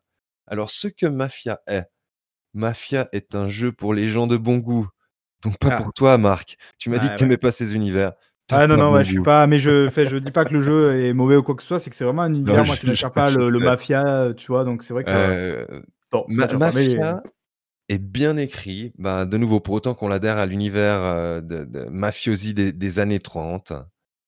Mafia est truffé de clins d'œil à la trilogie du Parrain. Le nom d'une mission d'ailleurs rappelle par exemple clairement la une des répliques, heu, les plus célèbres du film. Heu, je sais pas si si un de nos nos nos nos auditeurs arrivera à nous dire quelle est cette réplique? Et là là là, maintenant on rentre dans un truc un peu plus, heu, les chiffres. Mafia est plus vaste que GTA 3 qui était disponible à la même époque. ah d'accord. Ouais. je pensais pas à ça, tu vois? OK. Bon, GTA 3 Mmh. qui est pas si vaste que ça, en fait, enfin, Non, non, il est il est pas si que vaste, mais là là, tu as notamment une partie un peu campagne qui est qui est assez jolie. Mafia, contrairement, bah, à GTA, pousse les joueurs à garder plutôt le profil bas pendant les missions.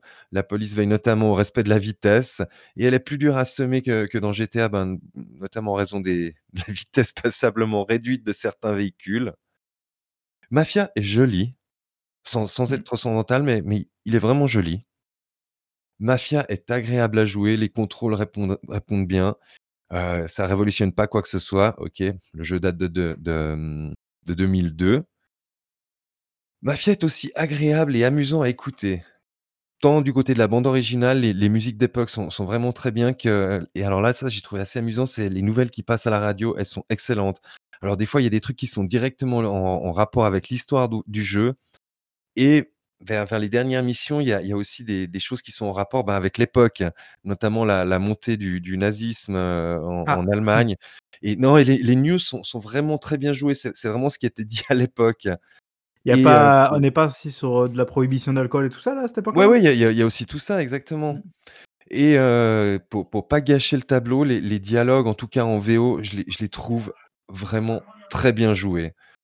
Alors, voilà, moi, bah, là, je termine et en fait, pour conclure, bah, je dirais que Ma Mafia, ce ce Enhanced Edition est est complètement validé par moi-même. J'ai vraiment passé un super moment sans prise de tête sur le jeu et ça ça faisait longtemps que j'a j'avais pas, passé un bon moment comme ça, avec quelque part une histoire assez simple, pas pas alambiquée.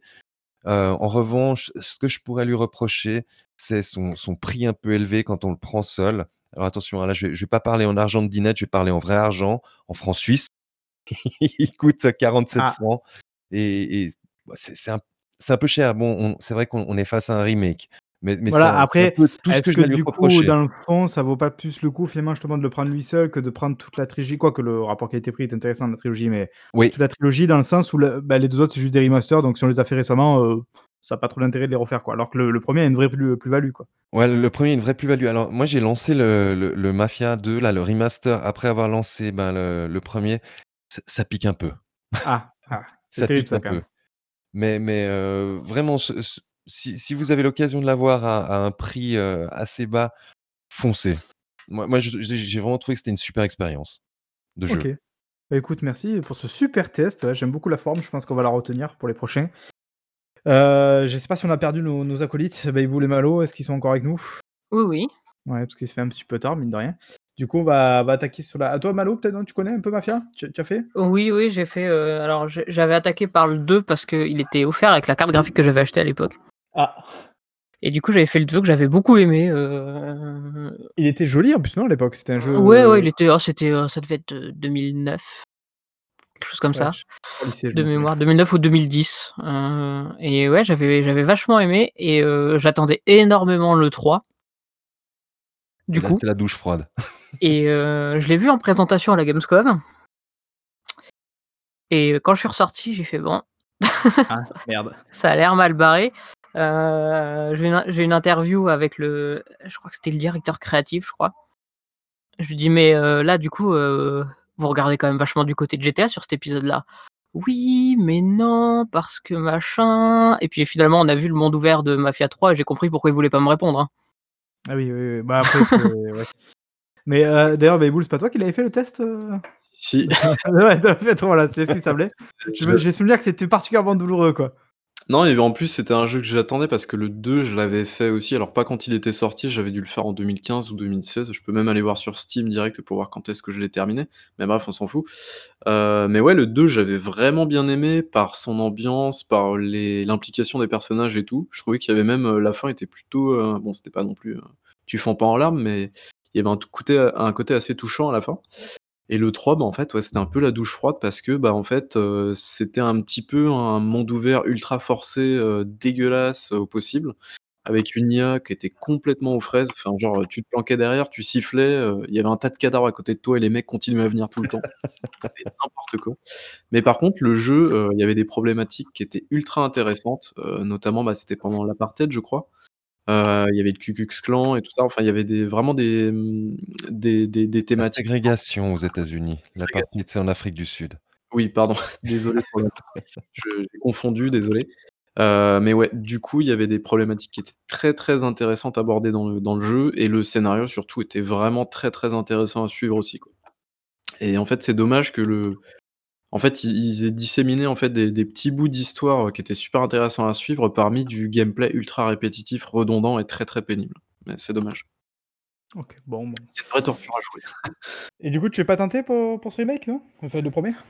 Bah, pour le coup, si, le remake m'intéresse vachement parce que, bah, j'ai jamais fait le 1er, heu, donc heu, donc j'ai hésité, je voulais occasion. plus, je voulais me refaire toute la toute la trilogie, en fait et j'hésitais entre, à la fois, bah, le l'original et le remake et bon, bah, qu'a dit Autant prendre le le remake, Ouais, non, non, il faut il faut ils ils ont vraiment fait un super boulot sur le remake.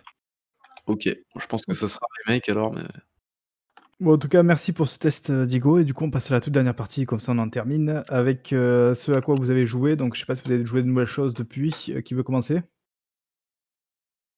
Pas Bah, tous en même temps. bah, écoute, je Ça je bien me ça se lancer, m bouscule. Ça se Allez, bouscule. Bon, vas-y, bah, vous avez dis-moi. vous avez compris, j'ai fait Mafia, très Oui, bien. oui. Heu, j'ai fait la grande erreur de relancer Star Citizen, c'est complètement pété. Ah ouais, j'ai tu vois, bah, moi, c'est vraiment un truc, que je suis, mais alors pas du tout. Le développement, je le suis pas du tout et je Alors j'ai je aucune je idée d'où est-ce qu'il le jeu. heu, t tous les 6 mois et et après je mis combien d'argent dedans? Bon, j'avais pas mis grand chose, hein. Ah. Heu, bah, j'ai j'ai eu le plaisir de jouer avec, Marc et en Oui. différé avec Ba et avec Babybull à Hulk Deathwing, qui est un jeu de Stremon Studio, un un studio Alors c'est français. littéralement un jeu où tu restes dans le coin d'une pièce et que tu tires sur plein de mobs qui arrivent en espérant que tu survives. Et je le trouve vraiment très, très cool, surtout quand on joue avec, heu, en en coop. Beh, je crois que Ouais, c Babybull d'ailleurs, il a un petit coup de cœur pour l'univers. Ouais, ouais, et ça, ça me fait plaisir. C'est super cool, l'univers est très, très cool et tu as ce côté très, heu, limite un peu alien avec des couloirs et tout et tu sais pas d'où les ennemis peuvent sortir et le l'ambiance est super cool, ouais. Franchement, Mais c'est peut-être qu'un soir on pourrait on pourrait streamer un peu de de Space Hulk. peut-être, peut-être. Peut-être, peut-être. Sinon, j'ai rallumé ma Switch, donc j'aurais pas besoin de la recharger dans 6 mois. Heu, j'ai j'ai relancé, heu, un jeu que j'avais kickstarté, que Babybull connaît, Pine, qui est une Ah! sorte de de de fable-like et j'ai un peu plus avancé, c'est pas mal. Il faut savoir qu'à la base, c'était un projet de de 4 étudiants hollandais et c'est vraiment pas mal du tout et je cédant à la hype, je me suis payé Hades sur Switch Ah. qui est qui est un roguelite et Ah, ça m'a l'air pas mal du tout. En revanche, je trouve que le le jouer en portable, c'est pas très agréable, donc heu, j'attends de de le rebrancher sur le sur un téléviseur pour y jouer. Voilà Même, ce à quoi j'ai joué. tu joues avec quoi toi sur Switch, sur le la console elle-même ou avec une manette? Moi, je préfère jouer avec, une manette. OK, ouais, mais parce qu'après il faut voir aussi si effectivement les commandes sont adaptées à ça, quoi. Le malheureusement, le le contrôleur qui qui ressemble au contrôleur Xbox est est mon contrôleur préféré. OK, Et voilà. heu, Malo, est-ce que tu veux, non, nous dire tu as quoi tu as joué à quoi un petit peu en ce moment? Donc moi, la la semaine dernière, j'ai joué à, bah, Need for Speed, du coup. Oh là. Cet homme donc du monde. comme j'aimais bien le jeu à l'époque, ça m'a pas ça m'a pas trop dérangé. Heu, j'ai poursuivi ma quête des 120 étoiles, dans les dans les différents Mario. J'ai un peu testé Mario 35 là, heu, je suis moyen convaincu. Ah! Le le principe est bon, l'exécution l'est moins. OK. Parce que tu as pas vraiment la sensation d'éliminer des gens, c'est c'est un peu c'est un peu bizarre. Heu, à quoi d'autre j'ai joué? C'est ça, non, dont tu parles? Ouais, ouais, c'est le Mario, heu, où tu rejoues des niveaux de Mario Bros en envoyant des ennemis chez d'autres gens et tout ça. Ouais, mais par exemple, est-ce que tu avais fait le Tetris 99? Ouais, qui alors lui, pépite, hein. Et tu as l'impression d'éliminer les gens, là? Ah bah, dans Tetris, ouais, à fond. Parce que moi, j'ai toujours pas compris comment ça marche, hein. Enfin, c'est-à-dire que je moi, je suis à fond sur mon Tetris et je sais pas trop le comment du ça marche en termes de mécanique, comment tu envoies, tu envoies pas, des choses comme ça, Ouais, tu as Je 4 commandes, mais enfin, je pourrais je pourrais Ouais. je pourrais passer du temps à t'expliquer comment ça marche. Heu, à quoi d'autre j'ai joué? Heu, bah, là, j'attends de pouvoir jouer à Baldur's heu, qui est sorti en accès anticipé, là, aujourd'hui et j'ai joué à un autre truc. Alors ça m'a tellement marqué que je m'en souviens pas. Ah. Heu, si, bah, j'ai continué mon petit, mon petit tour de France, ah si, j'ai joué à Darkside à Darksiders Genesis aussi via le Game Pass et Bien. comme vous Ah, en y bien. avez parlé, la dernière fois qu'il était dans le Game Pass, je me suis dit: «Ah tiens, je vais le faire, c'est cool». Alors j'ai un souci, c'est que j'arrive pas à récupérer mes sauvegardes quand je veux faire en cloud sur le sur ma tablette, dans le plumard. J'arrive pas à récupérer ma save, mais bon, c'est pas très grave.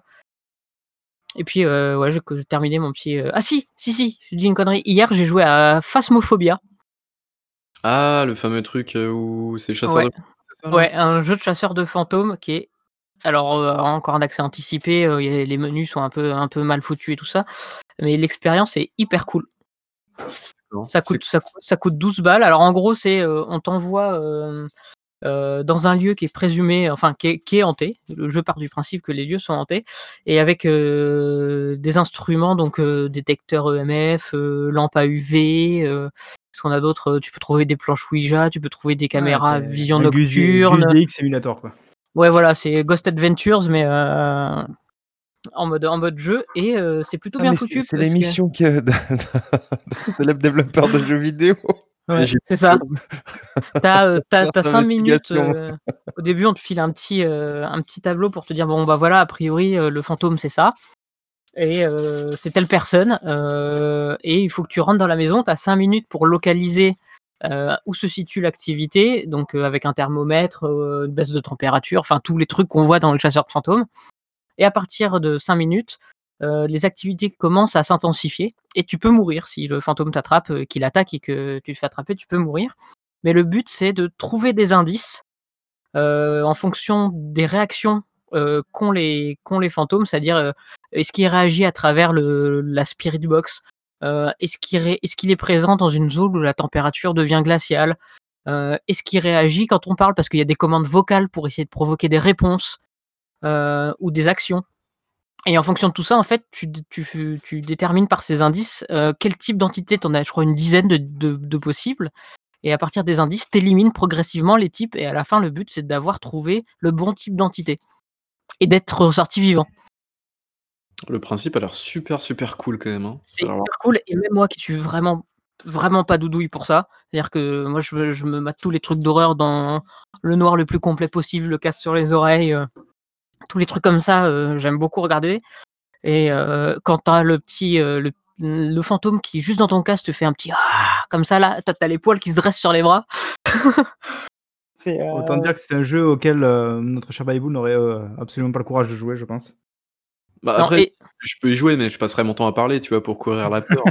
Là, non mais c'est dangereux là, parce là. que plus tu parles, plus ça excite la le truc qui est dedans et plus tu risques de mourir. Ah! Du coup, ça réagit à ton micro, c'est ça?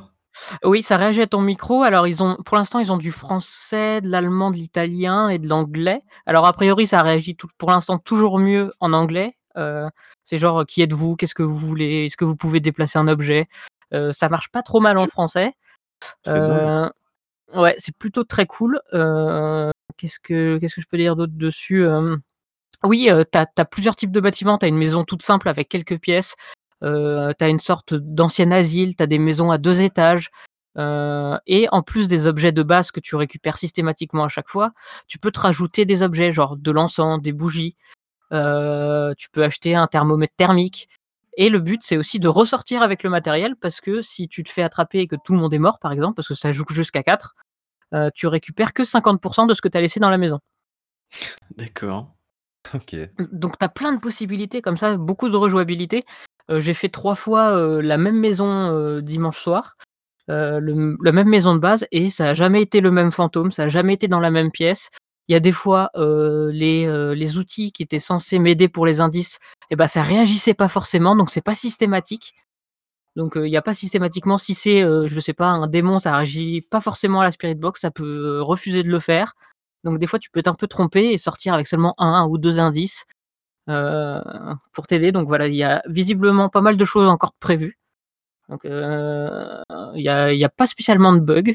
Heu, si j'étais kické une fois d'une partie, mais il y avait rien de rien de méchant. La physique des personnages, faut qu'ils la revoient parce que quand tu vois tes tes coéquipiers se baisser et être à angle droit parce qu'ils regardent par terre c'est c'est moyen, heu, mais sinon non, c'est un super principe et j'espère qu'il va réussir, heu, alors pour l'instant il cartonne parce que les streamers se s'en sont emparés. Mais j'espère qu'ils vont pouvoir le suivre et le et le peaufiner comme il faut et rajouter plein de trucs parce que c'est un super principe et j'avais jamais vu ça et c'était hyper cool. Ah Ouais, bah là, merci m'as cas donné envie. Ouais.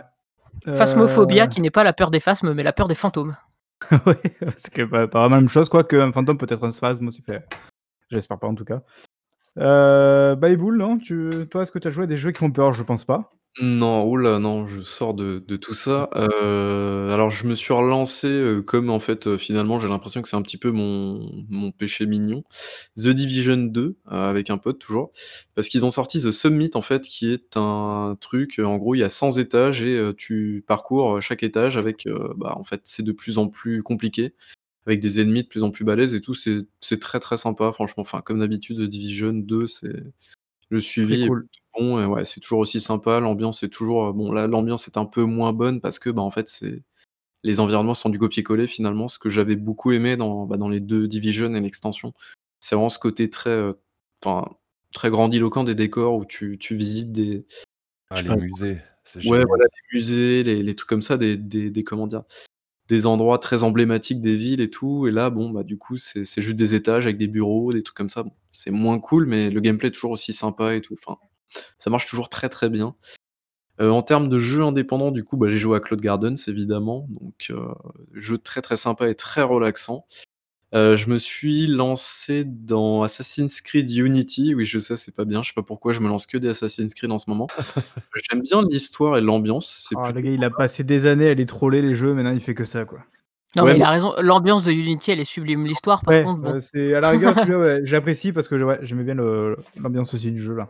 Heu, mais par contre, du coup, l'histoire, je trouve que alors l'histoire a l'air intrigante, mais par contre, je trouve qu'ils prennent vraiment beaucoup, beaucoup de raccourcis, les les scénaristes. En fait, ils prennent pas le temps de de poser le de poser le scénario et tout, c'est ça va vraiment à 100 à l'heure et il y a beaucoup, beaucoup de raccourcis, c'est un peu dommage. Et pour Ah bah, terminer moi ouais, le le l'hi l'histoire, heu, alors il y avait il y a le il y a le scénario, heu, très, très large et il y a cette espèce d'histoire d'amour, heu, carton là entre Élise et Arnaud? oh là là, c'est c'est interminable. «Mais je suis assassin, mais je suis templière, et et mais on s'aime quand même, et oh là là. C'est vrai que ça a pas l'air ouf, hein. Bah, Non mais ça, c'est le jeu qui pire. déroule en France, tu t'attendais à quoi?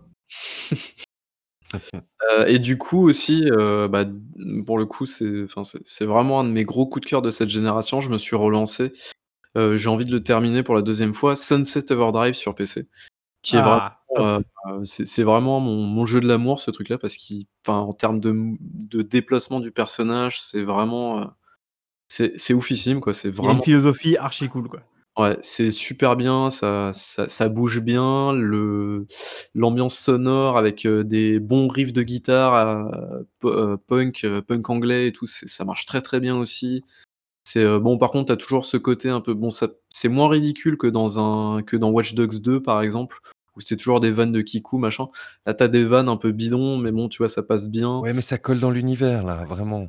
Voilà, le jeu est beau, heu, ouais, voilà, il y a toujours ce truc de: «On va casser le 4e mur, toi le joueur, machin», on fait des références au gameplay et tout, bon, ouais, ça passe, c'est pas non plus c'est pas aussi ridicule que dans Watch Dogs 2 quoi. Mais bref et du coup, hem et du coup, non, c'est c'est vraiment trop bien comme jeu, c'est je je vois pas comment les gens peuvent cracher sur un jeu comme ça parce que c'est enfin, il est introllable ce jeu en vrai quoi. C'est Et oui, c'est je c'est suis bien d'accord. Parce qu'on a été tradu tra trahis par Insomniac. Sûrement, mais on sent que le jeu est bien donc heu, honnêtement, peu importe la Heu, du coup, c'est bon? Non, le non, tour? une vanne, hein. Ouais et toi du coup, tu as joué à quoi? Bah, moi j'ai pas joué à grand chose, j'ai joué surtout Ouais. à Tony Hawk. Je joue beaucoup à Tony Hawk là en ce moment. Pro Skater 1 et 2, du coup le remaster, remake, heu, qui est vraiment très, très, très, très, très bien. Je le rappelle, je trouve que ce jeu c'est c'est toujours aussi puissant qu'à l'époque et donc c'est très, très cool. Très fun, on passe de bonnes après-midi un peu chill dessus, donc ça c'est sympa. Et j'en profite juste du coup pour, dire aussi, parce que je l'ai découvert là aujourd'hui, qu'il y a un super documentaire justement sur, heu, Tony Hawk et sur le jeu notamment, heu, sur Amazon Prime, pour ceux qui veulent voir. C'est alors, heu, je sais plus le titre, je crois que c'est, heu, Pretending I'm Superman, un truc comme ça. Prétendre que je suis, Superman quoi. Voilà, en français. Et c'est super sympa, vraiment pour ceux qui veulent voir parce que c'est à la fois donc en fait, c'est vraiment, un peu la mouvance skate des années 90 et le comment ça ça c'est revenu un petit peu à la mode tout ça, en fait par le prisme de Tony Hawk et surtout du jeu en fait, parce qu'ils reviennent vraiment sur tout le jeu, comment ils sont venus à faire le jeu, comment Tony Hawk y a participé, heu, voilà, heu, donc il y avait, c'est mince je sais plus le le studio c'est Neversoft? Non, Sûrement ouais, Neversoft, ouais, c'est un œil avec un une épée dedans, C'est? Ouais, c'est Ouais, Neversoft. donc c'est Ne Neversoft, voilà, qui qui l'a fait le 1, le 2 notamment, après je sais plus. Donc c'est vraiment hyper intéressant parce que c'est à la fois du coup voilà une, une une origin story d'un jeu, aussi donc de Tony Hawk et de pour se rendre compte en fait de du phénomène que c'était à la fois Tony Hawk et à la fois le jeu, parce qu'on a un peu tendance à l'oublier à l'époque, qui a permis je pense, heu, de mettre au skate beaucoup de beaucoup de gamins qui moi le 1er qui a absolument rien à foutre du skate, bah, à l'époque, heu, j'étais tombé dedans parce que c'était vraiment un truc auquel on jouait tous un petit peu. C'est un jeu qui est super accessible, super arcade et donc voilà. Donc c'est super intéressant à voir si vous voulez le voir, c'est sur Amazon Prime. Ça dure je crois 1 heure, heu, 1 heure 20 à peu près et c'est toujours, bon pour la pour la culture générale, donc voilà. Et après j'ai joué à rien d'autre pour l'instant, j'attends tranquillement les nouvelles consoles qui arrivent dans 1 mois. Oh Voilà. là, le fou, le fou. C'est. Est-ce que quelqu'un a quelque chose à rajouter avant qu'on termine et qu'on close ce Done-Cast numéro 47? Tu veux pas qu'on fasse les attentes d'ailleurs? Ah non, non, ça on fera ça avec le le hors-série là que qu'on prépare, heu, gentiment déjà parce qu'on a plus le temps et de 2 parce que c'est plus je pense que c'est plus, heu, adéquat. Yakuza, Cyberpunk, Assassin's Creed. Merci. Ah là là, tu participes au crunch! OK, donc bah, du coup, heu, bah, merci. Du coup, rendez-vous aussi dans 2 semaines pour le prochain Done-Cast, hein. Maintenant vous vous connaissez la chanson, toujours sur Discord, Ouais. toujours sur Twitch. Heu, allez voir du coup le indéprimé de Babybull là qui est sur, heu, sur YouTube, c'est important. Heu, faites plein, plein de clics comme ça on a plein de sous. Heu, on a 2 tro 2-3 petites choses normalement qui se préparent et qu'on devrait bientôt, de Exactement. voilà, On bientôt vous vous on annoncer tease. bientôt voilà, il se prépare L'argent des choses. abonnés. Ouais, aussi, rendez l'argent! Heu et heu, bah, du coup, il y a ce fameux hors-série, on vous avait fait un petit sondage sur, heu, sur, Twitter, un hors-série notamment bilan de la génération qui devrait arriver. On sait pas trop quand encore, hein, vous nous connaissez, en termes de planning, on n'est pas trop, trop OP. Voilà, j'aimerais bien que ça arrive avant la fin du mois. Je sais pas si les autres, seront, en charge, mais voilà, je pense que ce serait pas mal avant Courant la fin du mois. novembre, soyons réalistes, courant novembre. Ouais, ouais, non, mais ce serait bien avant quand même l'arrivée des consoles, ce serait ce serait sympa. Heu, voilà, donc on va vous faire un petit bilan donc de PlayStation, de Xbox évidemment, aussi de de de De Nintendo au passage. Donc voilà, donc heu, ce qu'on en a pensé, ce qu'on retient, heu, ce qu'on espère du coup voilà pour plus tard et et tout ce genre de choses quoi. Cho comme vous voulez, on verra. Voilà, bah, merci à tous, merci d'avoir participé, merci Malo de nous avoir rejoints et du coup nous avoir parlé aussi longuement de Blizzard notamment. Et je vous souhaite donc, tous une très bonne soirée. À ciao, ciao et à tous ceux qui écoutent en replay, on vous aime, mais il faut venir en direct, c'est plus sympa. Et voilà, ciao! Ciao, ciao! Ciao. Ciao.